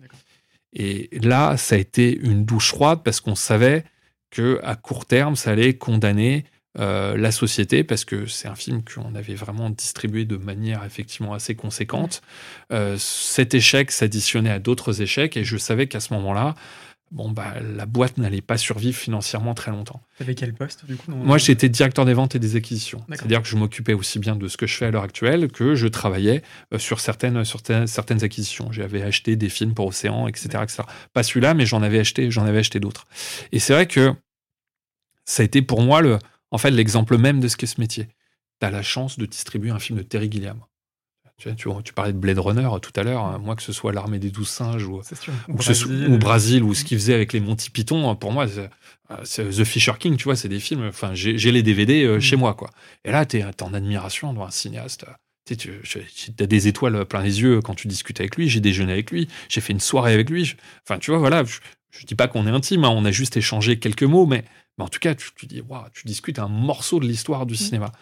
Et grâce à une petite partie de ton travail, évidemment au travail d'autres centaines de personnes, et grâce au soutien de Thierry Frémaux et de Pierre Lescure, qui avait été d'une aide, mais euh, terriblement précieuse. Je, me rappelle, on s'était échangé des, petits messages sur Twitter privé avec Pierre Lescure, et il nous soutenait, etc. C'était, c'était, assez fou. Ancien président du Festival, Ancien président du Festival de Cannes. enfin, vraiment, pour, pour lui, c'était voilà, c'était, il partait du principe qu'on ne peut pas censurer les artistes et euh, quelle que soit la question euh, des droits sur ce film, le film devait être montré. Hmm. Ça, c'était le choix de Thierry Frémaux, c'était le choix de, Pierre Lescure et je les en remercie. Et c'est vrai qu'ils ont été un fort soutien puisque, quelle que soit la décision de la justice, de toute manière, ils avaient dit le film sera projeté au Festival de Cannes et oui, on invitera Terry Gilliam sur scène. Hmm. Et c'est vrai qu'assister à Terry Gilliam qui monte sur scène, d'ailleurs, je parle de la vie, ce sont des rencontres, c'était Edouard Baird, le, maître, le maître de cérémonie à ce moment-là.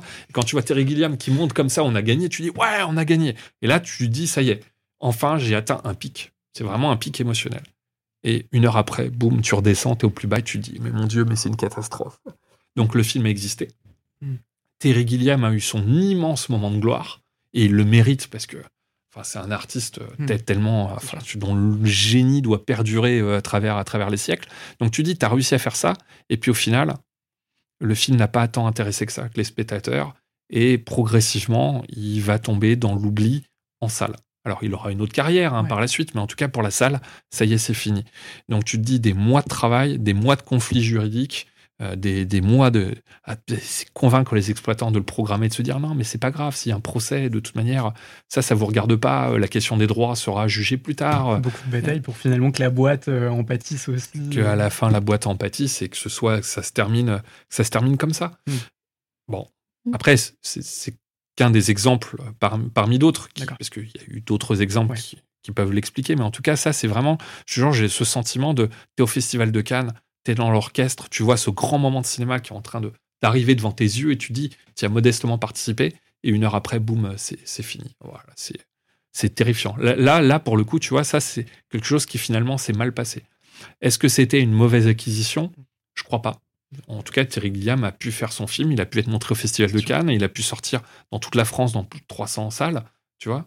On parlait de, de d'accord entre spectateur et, film, enfin et euh, réalisateur, mais il y a ce truc-là aussi de peut-être qu'il était plus en phase, en accord avec le, temps, l'époque à laquelle il est sorti. Peut-être. Vous, faites partie de cette, mm. tu fais partie de cette lignée de, de, mm. métier où euh, t'es entre cette, cette limite assez compliquée Mm. entre l'industriel et le. euh, enfin, l'industrie, du coup, Mm, mm. et le euh, l'artistique, où en fait, euh, t'es obligé de, de jongler entre les deux. Mm. Et bah.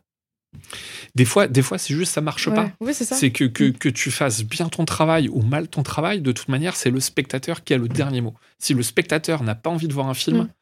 ta com- campagne de communication aura beau être la meilleure du monde, il viendra pas voir ton film parce qu'il n'en a pas envie. La question qu'il faut se poser, c'est pourquoi il n'a pas envie de voir ce film?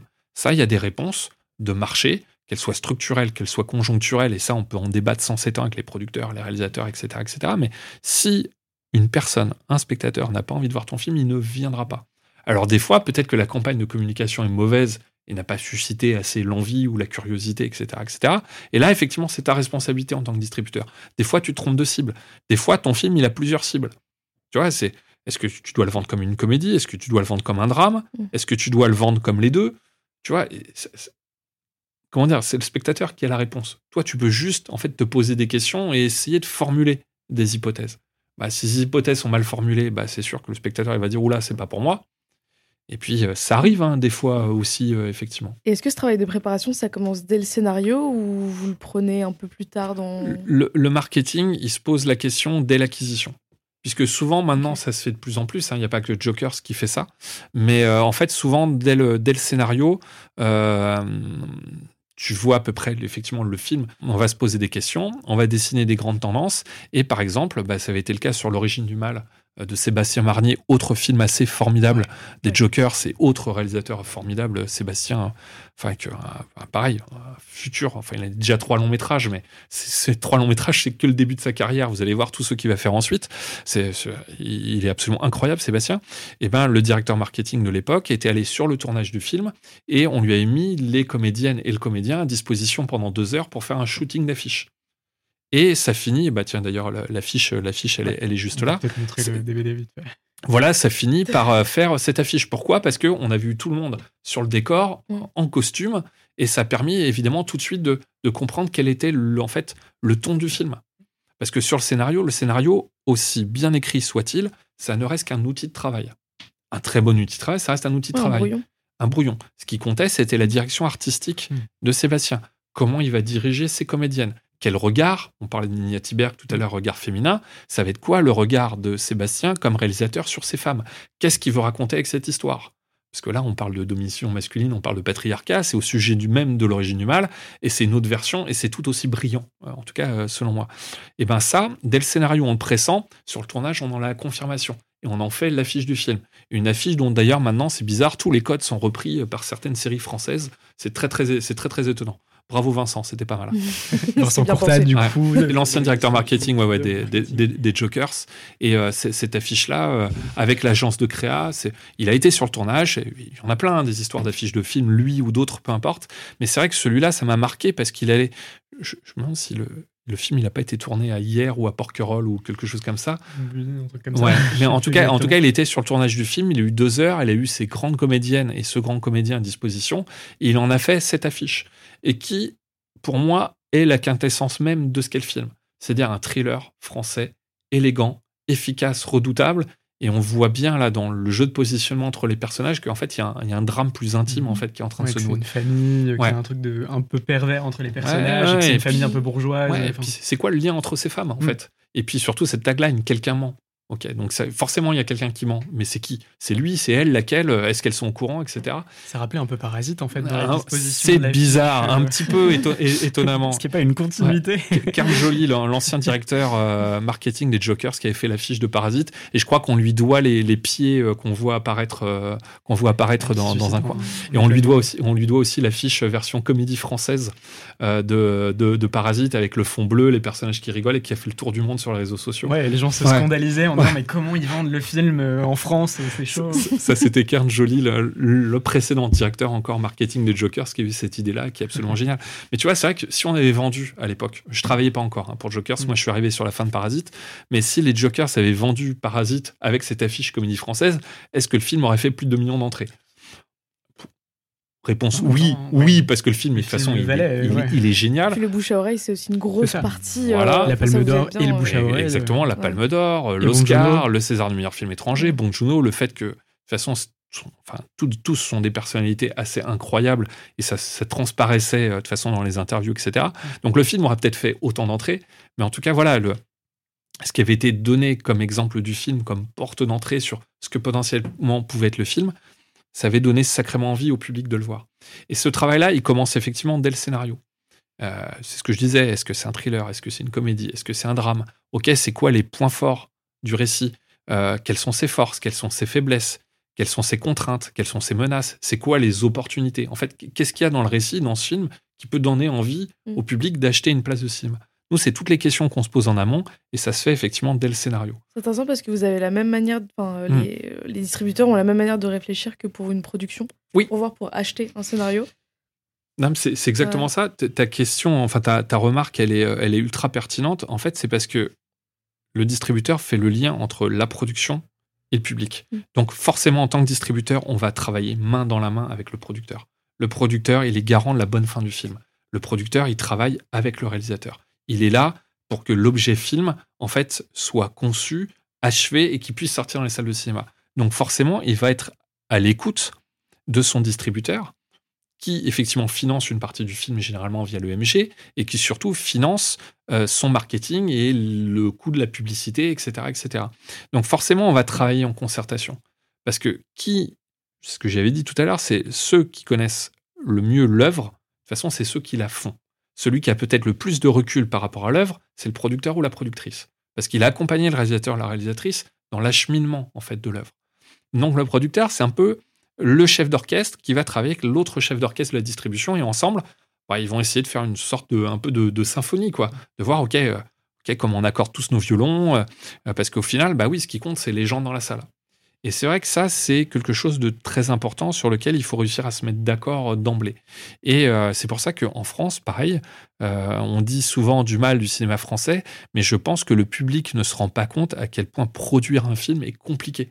Parce que on a effectivement des mécanismes qui peuvent aider à la production, mais encore faut-il réussir à élaborer un budget de production, c'est pas très compliqué. Encore faut-il pouvoir le financer. Et financer un plan de financement, bah, c'est pas toujours c'est pas toujours facile. Donc il faut euh, démarcher euh, effectivement, il faut démarcher les distributeurs, il faut démarcher les chaînes de télévision, il faut faire les commissions d'aide en région, il faut parler au CNC, il faut monter des dossiers, il faut rédiger des dizaines et des dizaines de dossiers. Donc il faut être quelqu'un de comment dire d'assez proactif en la matière. C'est pas juste euh, j'appelle un coup de fil, ouais Gérard, tu veux pas me filer 100 000 euros pour boucler mon financement? Non, s'il te plaît. Non, mais c'est ça. des fois on est obligé de demander des services, mais la plupart du temps bah oui, il faut demander 100 000 euros à une Sofica parce mm. qu'on doit boucler son projet. Et la Sofica va dire, OK, d'accord. Euh, ok, Gérard, super, mais euh, Gérard, j'invente. Hein. Euh, ce sera Gérard. Voilà, ce sera Gérard. Ok, Gérard, mais, mais c'est quoi ton dossier? Ok, tu fais le film avec quel acteur, quel réalisateur? Ok, mm. tu dépenses combien? Ok, c'est qui ton distributeur? Ton film va sortir en salle? Vous ambitionnez quelle taille de plan de sortie? Vous allez dépenser combien d'argent pour faire la promotion du film? Et tout ça, une fois de plus, le spectateur qui, lui, attend sa séance confortablement assis dans sa salle de cinéma, il ignore tout ça. Il ignore, tout ça. il ignore le temps qu'a pu passer le producteur à essayer de boucler son plan de financement. Tout comme il ignore le temps que le réalisateur a pu passer sur son montage ou le distributeur a passé des coups de fil pour convaincre l'exploitant de la salle en question de programmer le film. Mm. Ça, c'est le travail invisible qu'on fait, fait tous. On voit beaucoup sur les réseaux sociaux des gens qui se plaignent de ne pas avoir leur, le film qu'ils veulent dans la salle qui est pas loin de chez eux. Et du coup, c'est vrai que des fois, c'est pas la faute du distributeur, parce que c'est aussi la salle qui a choisi de prendre tel film ou tel film parce qu'ils savent que ça va marcher. Contrairement au film où euh, finalement il ferait peut-être deux entrées et ce serait un peu dommageable pour tout le monde. Parce que le piège, c'est de, de croire, et surtout, je vois bien moi sur les réseaux sociaux à l'heure actuelle, c'est parce qu'on a envie de voir un film, tout le monde a envie de voir le film. C'est pas vrai. C'est pas tout le temps le cas, malheureusement. Moi aussi, j'aimerais bien que 3 euh, millions de personnes aient eu envie de voir le livre des solutions. Et là, on parle d'un film de Michel Gondry mm. avec Pierre Ninet, avec Pierre Ninet et ses autres comédiennes, ses autres comédiens. Euh, voilà, c'est pas effectivement le film d'un auteur inconnu avec un casting inconnu. Mais c'est 500 000 personnes, ce qui est considérable mais c'est pas non plus le score d'Astérix et Obélix, euh, l'Empire du Milieu. Et euh, moi, j'aurais bien aimé, et on l'a programmé, le film, je crois qu'à l'heure actuelle, on l'a programmé dans 1500 salles, donc ce qui est quand même effectivement assez, euh, assez considérable. Il y a 2000 salles de cinéma en France, mais on a eu beau le programmer dans 1500 salles, c'est pas 6 millions de spectateurs qui sont mm. déplacés, c'est 500 000. Alors après, le film, il connaîtra une grande carrière en DVD, il connaîtra une, il connaîtra une grande carrière à, la, à la télévision, etc., etc Mais en attendant, en salle, ce sont 500 000 personnes. Mm. Et effectivement, sur les réseaux sociaux, euh, imaginez pour un film qui fait 500 000 entrées, il y en a déjà qui se plaignent. Alors pour un film qui potentiellement peut en faire 10 000, Ouais. je ne comprends pas pourquoi ce film n'est pas programmé dans le cinéma à côté de chez moi. Mais parce que l'exploitant dans la salle de cinéma à côté de chez toi n'a pas voulu le programmer. Mm. Évidemment, on l'a appelé, mais l'exploitant, il a dit Ouais, non, c'est pas pour mon public. Oui, si du nom, il n'y a pas Mm. de. Puis sans compter les parasites comme Destination Ciné. Oui, je te regarde dans les yeux, Destination Ciné, je te vois. Ouais, compte un peu, c'est problématique sur les réseaux Ah, sociaux. très problématique. L'année Mais- dernière, je te sentais un peu blasé par rapport oui, à mais, mais- mais pa- parce, parce que je- j'avais un peu de mal à me retrouver euh, dans les films euh, qui sortaient en salle. Mm. C'est- Ça, me- ça me passionnait effectivement un peu moins qu'avant et je préférais me replonger en fait des dans des classiques. Mm. J'avais besoin de. En fait, j'interro- revenir aux sources. euh, Revenir aux sources. ouais. J'interrogeais ma cinéphilie. Ok, c'est quoi les grands films qui t'ont fait aimer le cinéma? Et il s'avère que ces films, je les ai montrés à mes fils. Mm. Et là, je... mais, mais c'est des grands films, ça peut être aussi bien euh, le mécano de la générale de Buster Keaton que faire découvrir Retour vers le futur Mm. à un enfant de 5 ans. Tu vois, c'est des choses comme ça où tu dis, mais attends, mais moi j'étais à sa place, mais en fait c'est formidable. Et j'ai retrouvé le goût du cinéma vraiment profondément grâce à mes fils, les voir émerveillés comme ça, de me dire, ah en fait, C'est vrai que c'est ça. En fait, Ouais. j'étais comme toi. Et en fait, toi, t'es comme moi. Et puis toi, t'es comme moi. Toi, t'es comme moi. Tout le monde dans cette pièce, en fait, on est comme ça. Des fois, on est émerveillé par ce qu'on voit à l'écran. Et du coup, je m'intéresse. euh, alors, faut avoir le temps hein, d'être spectateur. Et quand tu travailles, évidemment, dans ce milieu, t'as pas forcément euh, le temps d'aller au cinéma tout le temps. Mais par exemple, j'ai vu récemment Les, euh, Les Colons, euh, qui est un film qui m'a. Enfin, j'ai trouvé absolument. bah, c'est un premier film en plus. J'ai été scotché de la première seconde jusqu'à la dernière seconde, la fin du générique. Il y a encore des films qui, comme ça, chez moi, sont. Par exemple, on parlait juste avant l'émission de, je crois, l'année 98 ou 97, Les deux. euh, les, les deux. Et... de naissance Ah non, mais j'ai alors, mon année de naissance, tout à fait, c'est c'est exactement ça. de certaines personnes. Non, mais alors bon, il s'avère que je suis né cette année-là, mais j'ai quand même vu Feston en salle malgré son interdiction. Et euh, moi, c'est Feston, c'est un film où j'étais sorti de la projection. Je, avec mes potes, on se regardait, on se demandait, mais qu'est-ce qu'on mal, hein. qu'est-ce qu'on a vu comme film, quoi Mm. C'est euh, Ouais, le c'est sujet et c'est tout, le et sujet, puis la réalisation. la réalisation, c'est terrifiant, c'est glauque, et puis en même temps, c'est c'est hyper exaltant de voir un film comme ça. Et j'ai eu la même sensation devant les colons, Mm. où vraiment, tu as le, le mécanisme, où on t'explique, euh, bah oui, euh, tu as les différents types de violences qui sont montrées, euh, la violence guerrière, et puis la violence d'État, et puis la violence de la propagande, et puis tu reçois les émotions comme ça, et puis en même temps, tu réfléchis au discours, tu te dis, mais en fait, le mec, il a, il a, il a livré une œuvre qui est profondément brillante, C'est incroyable que 25 ans, 26 ans plus tard, l'émotion soit exactement la même. euh, la même. Incroyable. C'est fou, quoi. Et c'est Vive pour le cinéma. Ouais, vive le cinéma. Et surtout, enfin, vous qui voulez faire des films, Ouais. sur- surtout ne perdez jamais cette étincelle. Vive le sûr. cinéma. Parce que c'est- pour moi, et c'est vraiment le, ça le, le point sur lequel maintenant j'assiste, j'insiste après mes, mes quelques années d'expérience, c'est que cette passion pour le cinéma, elle va, se, re- elle va rejaillir à l'écran. Il y a, il y a un réalisateur que, avec qui on travaille et que j'ai- j'aime beaucoup aussi, Sylvain Desclous, qui est comme ça. Sylvain Desclous, qui a fait De Grandes Espérances Mm. récemment, c'est son troisième long métrage. Juste avant, on avait fait son documentaire La campagne, la campagne de France. Ce qui est assez formidable avec lui, c'est que Sylvain, à chaque étape de création, de son processus de création, il se dit j'aime le cinéma. Il voit beaucoup de films. hein. C'est un des réalisateurs que je connais qui, qui va, il va tous les jours au cinéma découvrir les films des autres. Il garde ce plaisir de spectateur. Et à chaque fois qu'il fait un film, il se pose la question de ok, il y a un public qui va aller voir ce film, mais c'est qui en fait ce public? Est-ce que tel élément du récit, c'est quelque chose qui peut le captiver ou au contraire, il va l'ignorer? Alors, il n'en fait pas une règle d'or. hein. C'est son choix en tant que réalisateur de mettre en avant ce récit tel point. Mais en tout cas, il va beaucoup réfléchir aussi à son expérience de spectateur pour euh, en fait pour cultiver et c'est ce qui donne fin enfin lieu à cette fin dans de grandes espérances que je ne spoilerai pas mais qui je pense aurait pu être différente si Sylvain n'avait pas cette expérience en fait de, de spectateur. C'est parce que ça va rejaillir à l'écran. Notre personnalité rejaillit à l'écran. C'est pas juste une question de choix c'est aussi une question de personnalité. Ouais, forcément que la mise en scène des réalisateurs qui nous inspirent euh, infuse aussi dans, Mm. dans notre mise en scène. C'est un peu ce que je disais dans le premier épisode, mais ce truc de quand on se sent mal ou qu'on est découragé par Mm. rapport au fait de faire un film, c'est toujours bien d'aller revoir un peu nos classiques, les films qui nous font euh, plaisir et qui nous confortent dans l'idée de faire du cinéma et qui nous ont donné l'étincelle au début. j'ai pensé à toi pas plus tard je te jure c'est ouais, anecdote j'ai pensé à toi pas plus tard que la, la semaine dernière parce que j'ai Quand t'es venu ici. non, non, non, non. oui parce que je suis venu il faut savoir que je suis venu une semaine en amont je m'étais je m'étais La trompé dévotion. Je m'étais trompé d'une semaine dans le rendez-vous. Qu'on aime bien être ponctuel. euh, Là, peut-être un peu trop. Non, il y a une semaine, je, je voulais montrer, euh, faire découvrir Indiana Jones à mes fils. Et je leur ai montré Indiana Jones, c'est le temple maudit. hmm, qui est Alors. le meilleur. qui est le c'est- plus noir des qui- trois. Qui est le plus noir des trois. C'est exactement ça. Alors, je précise que j'appartiens à la commission de classification du CNC et je fais partie des personnes qui émettent des recommandations pour dire tel ou tel film doit être vu par des enfants ou pas. Il s'avère que montrer Indiana Jones et le Temple maudit à un enfant de 6 ans, bon, Ouais. pas bien. Pardon, je, je recommencerai plus, euh, Mhm. messieurs les, les présidents de la commission. Je- et, madame, et madame la présidente, d'ailleurs. Tester sur ouais. enfants. Ben, tester sur nos enfants. Et je leur ai montré en fait Indiana Jones et le Temple maudit, et c'est vrai que on oublie en fait à quel point ce film est profondément sombre Ouais. et désespérant, même si la fin est justement lumineuse. Pourquoi? Parce que bah, quand tu t'intéresses à l'histoire du cinéma et tu t'intéresses à ce film, euh, bah, tu t'aperçois que les gens qui avaient fait ce film à l'époque, ils étaient tous en dépression. Bah ouais. c'est Ouais, celui-là où Spielberg il avait divorcé juste avant. Sur le tournage de la quatrième dimension, où ils ont fait un film du coup à quatre avec euh, trois autres réalisateurs, George Miller, John Landis et, euh, et un autre réalisateur. En fait, il y a eu, euh, il y a eu un crash d'hélicoptère et une- cette qui a tué deux enfants. Et donc du coup, forcément, Spielberg n'était pas tout à fait en état Mm. de faire le film. Et, et encore plus euh, un film où il y a des enfants très Mm. présents euh, à l'image, dont le méchant. Et donc du coup, euh, évidemment, euh, ça se ressent aussi dans le film. Quoi. Et, et je crois que de mémoire, il y avait quelqu'un, en tout cas de l'équipe de production du film, qui était en train de, enfin, qui vivait une situation personnelle pas facile, peut-être Mm. une maladie ou un divorce.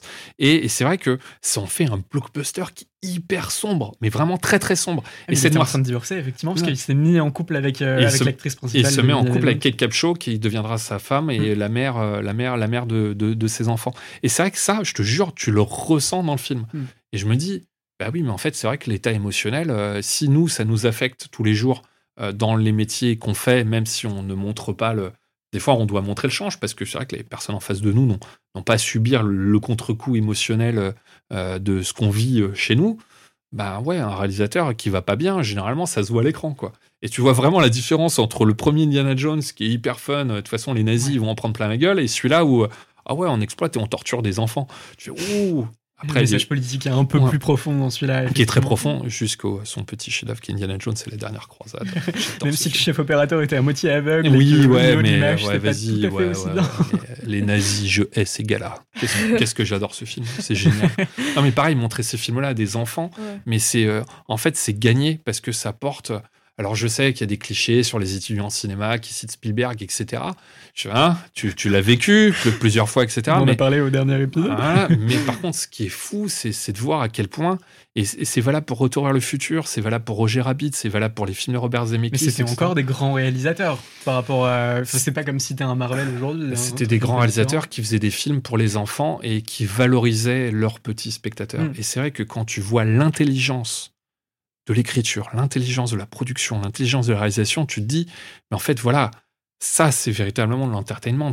Parce que que tu sois un petit garçon, une petite fille, que tu 6 ans, que tu 12 ans, tu vois ça, mais en fait, tu es impressionné. C'est vraiment. Mais même moi, euh, parce que je suis né en 97, donc maintenant j'ai bientôt 27 ans, je, je suis impressionné euh, quand, quand je revois ces films-là, en me disant, mais on prenait vraiment Hollywood, comment dire, respectait profondément ses spectateurs. Ouais.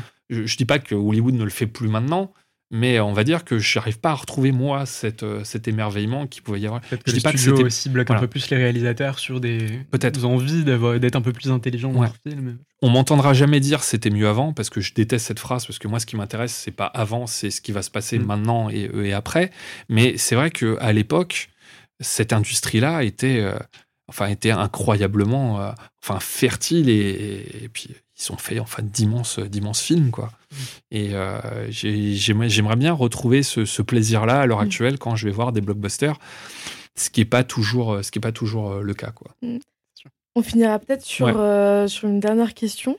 Mhm. Euh, en termes d'instant promo, est-ce que vous avez des, est-ce que tu as des sorties Notamment euh, de la promo Joker. Exactement. Oh là là, tu- imagine, il y a des exploitants qui voient votre podcast. Bah, Non, mais c'est rien. Nous, on veut. Non, mais en tout cas, déjà, la première chose, je voulais vous remercier ça, de l'invitation, c'est certain, et ça me touche parce que vous avez bien compris, parler de mon métier, c'est c'est quelque chose que. Et enfin, c'est je- hyper important. je, je trouve ça même assez, à titre personnel, vous en parler, moi, ça me, ça me fait très plaisir, c'est assez, euh, assez exaltant.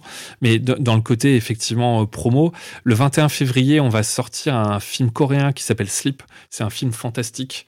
euh, qui, euh, qui est assez prometteur. Il était à la semaine de la critique euh, à Cannes l'année dernière. Mm. Nous, on va essayer de l'emmener vers quelque chose d'un petit peu plus grand public pour justement, parce que ça, c'est une obsession chez les Jokers, c'est Vous avez vu, nous, euh, en prof de cinéma, distributeur, partager la passion pour le cinéma. Nous, chez les Jokers, Mhm. c'est partager aussi notre passion pour la Corée.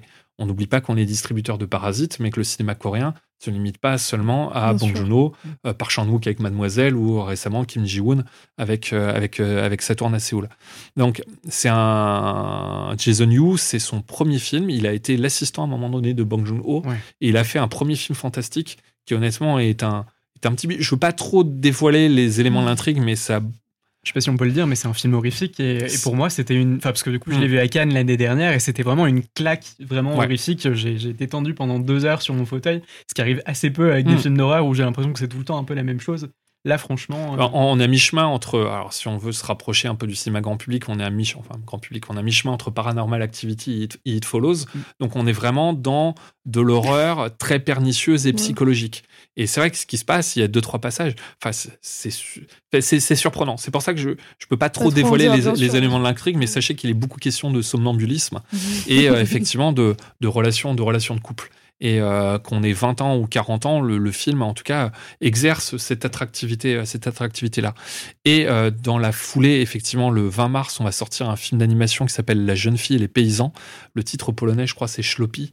Euh, il, concourait pour euh, représenter euh, la, Pologne à l'Oscar du meilleur film étranger. Il est pas in fine, mais en tout cas, il a fait différents séjours dans, dans des festivals, que ce soit à Venise et à Toronto. C'est l'histoire d'émancipation d'une jeune femme dans un village en Pologne au début du XXe siècle ou fin 19e, je me rappelle plus trop, j'ai un, un petit, euh, un petit doute. C'est un film d'animation euh, qui a nécessité plus de 5 ans de travail, où euh, la réalisatrice et le réalisateur, les Welshman, qui sont mariés d'ailleurs entre-temps, pendant le pendant le- la production du film, 5 ans c'est long, il faut Oui, bien vivre, sûr. faut bien vivre à côté. Juste avant, ils avaient fait La Passion Van Gogh. Et en fait, c'est les spécialistes pour animer des tableaux euh, qu'ils en fait, qu'ils repeignent et qu'ils refont en animation, et toute une partie en rotoscopie, mais il y a une partie peinte à la main. Et le film est d'une modernité incroyable. Bah, ça parle évidemment de la condition des femmes dans la Pologne euh, d'il y a un siècle, mais évidemment, quand on parle des femmes d'autrefois, c'est pour parler des femmes de maintenant, et euh, avec une... euh, comment dire... euh, il y a du drame, il y a un côté romanesque qui est assez prononcé parce que le, le personnage, évidemment, est en quête d'émancipation et, et elle veut tout faire pour y parvenir. Et euh, le film, et tu, tu l'as vu ou pas? Non, C'est une, non. c'est une claque visuelle absolument incroyable et je surtout, et la musique. Ça faisait des années que j'avais pas entendu une aussi, bande, une aussi bonne bande originale. C'est vraiment là, le, c'est euh, du début jusqu'à la fin, vraiment, on est comme ça. je- enfin, on a des frissons. Et de la même manière que Pleasure, le sujet était important, là, on a son versant vraiment grand public. Et, euh, et ça en fait un. Enfin, voilà, c'est un. Je, je trouve ça, euh, je trouve ça assez incroyable comme film, qu'on prenne encore le temps, parce que, une fois de plus, le public n'a aucunement conscience de à quel point c'est long de faire ces- des films. Celui-là, ils ont mis cinq ans à le faire. Euh, mais tu l'avais pas vu au bureau le, le scénario avec les sto- le scénario, ouais, j'avais vu, effectivement. c'est des, c'est des fous furieux. Et ce film-là est tout simplement, enfin vraiment, vraiment incroyable. Et, euh, et en tout cas, j'espère que les exploitants des salles de cinéma à essai, euh, notamment, euh, le trouveront à leur goût et le soutiendront. Parce que euh, on, on se pose beaucoup la question de comment on fait pour cultiver le lien, enfin en tout cas le désir de cinéma du public euh, pour leur salle. Et pour moi, pour intéresser votre génération, celle d'avant, celle d'après, etc. au cinéma, il serait peut-être temps de se poser la question du cinéma d'animation. Et on l'a bien vu récemment avec le succès de Mars Express, et même avant ça de euh, Comment j'ai perdu mon, Ma main. Ouais. ma- Mon co- mon mon corps, voilà, de Jérémy Clapin. On s'aperçoit en tout cas que il y a un public qui Le Sommet maintenant des dieux, il y a eu d'autres films. Sommet des Ouais, dieux, les hirondelles, de c'est Ka- créatif. les hirondelles de Kaboul, le film que j'aurais rêvé d'acheter chez Océan à l'époque. J'avais rencontré les producteurs, euh, la, réalisa- la co-réalisatrice. Je- Vraiment, tout était fabuleux dans ce qu'elle voulait faire, les aquarelles, etc. Je, je trouvais ça complètement dingue. Le film a fait beaucoup d'entrées d'ailleurs, c'est dommage.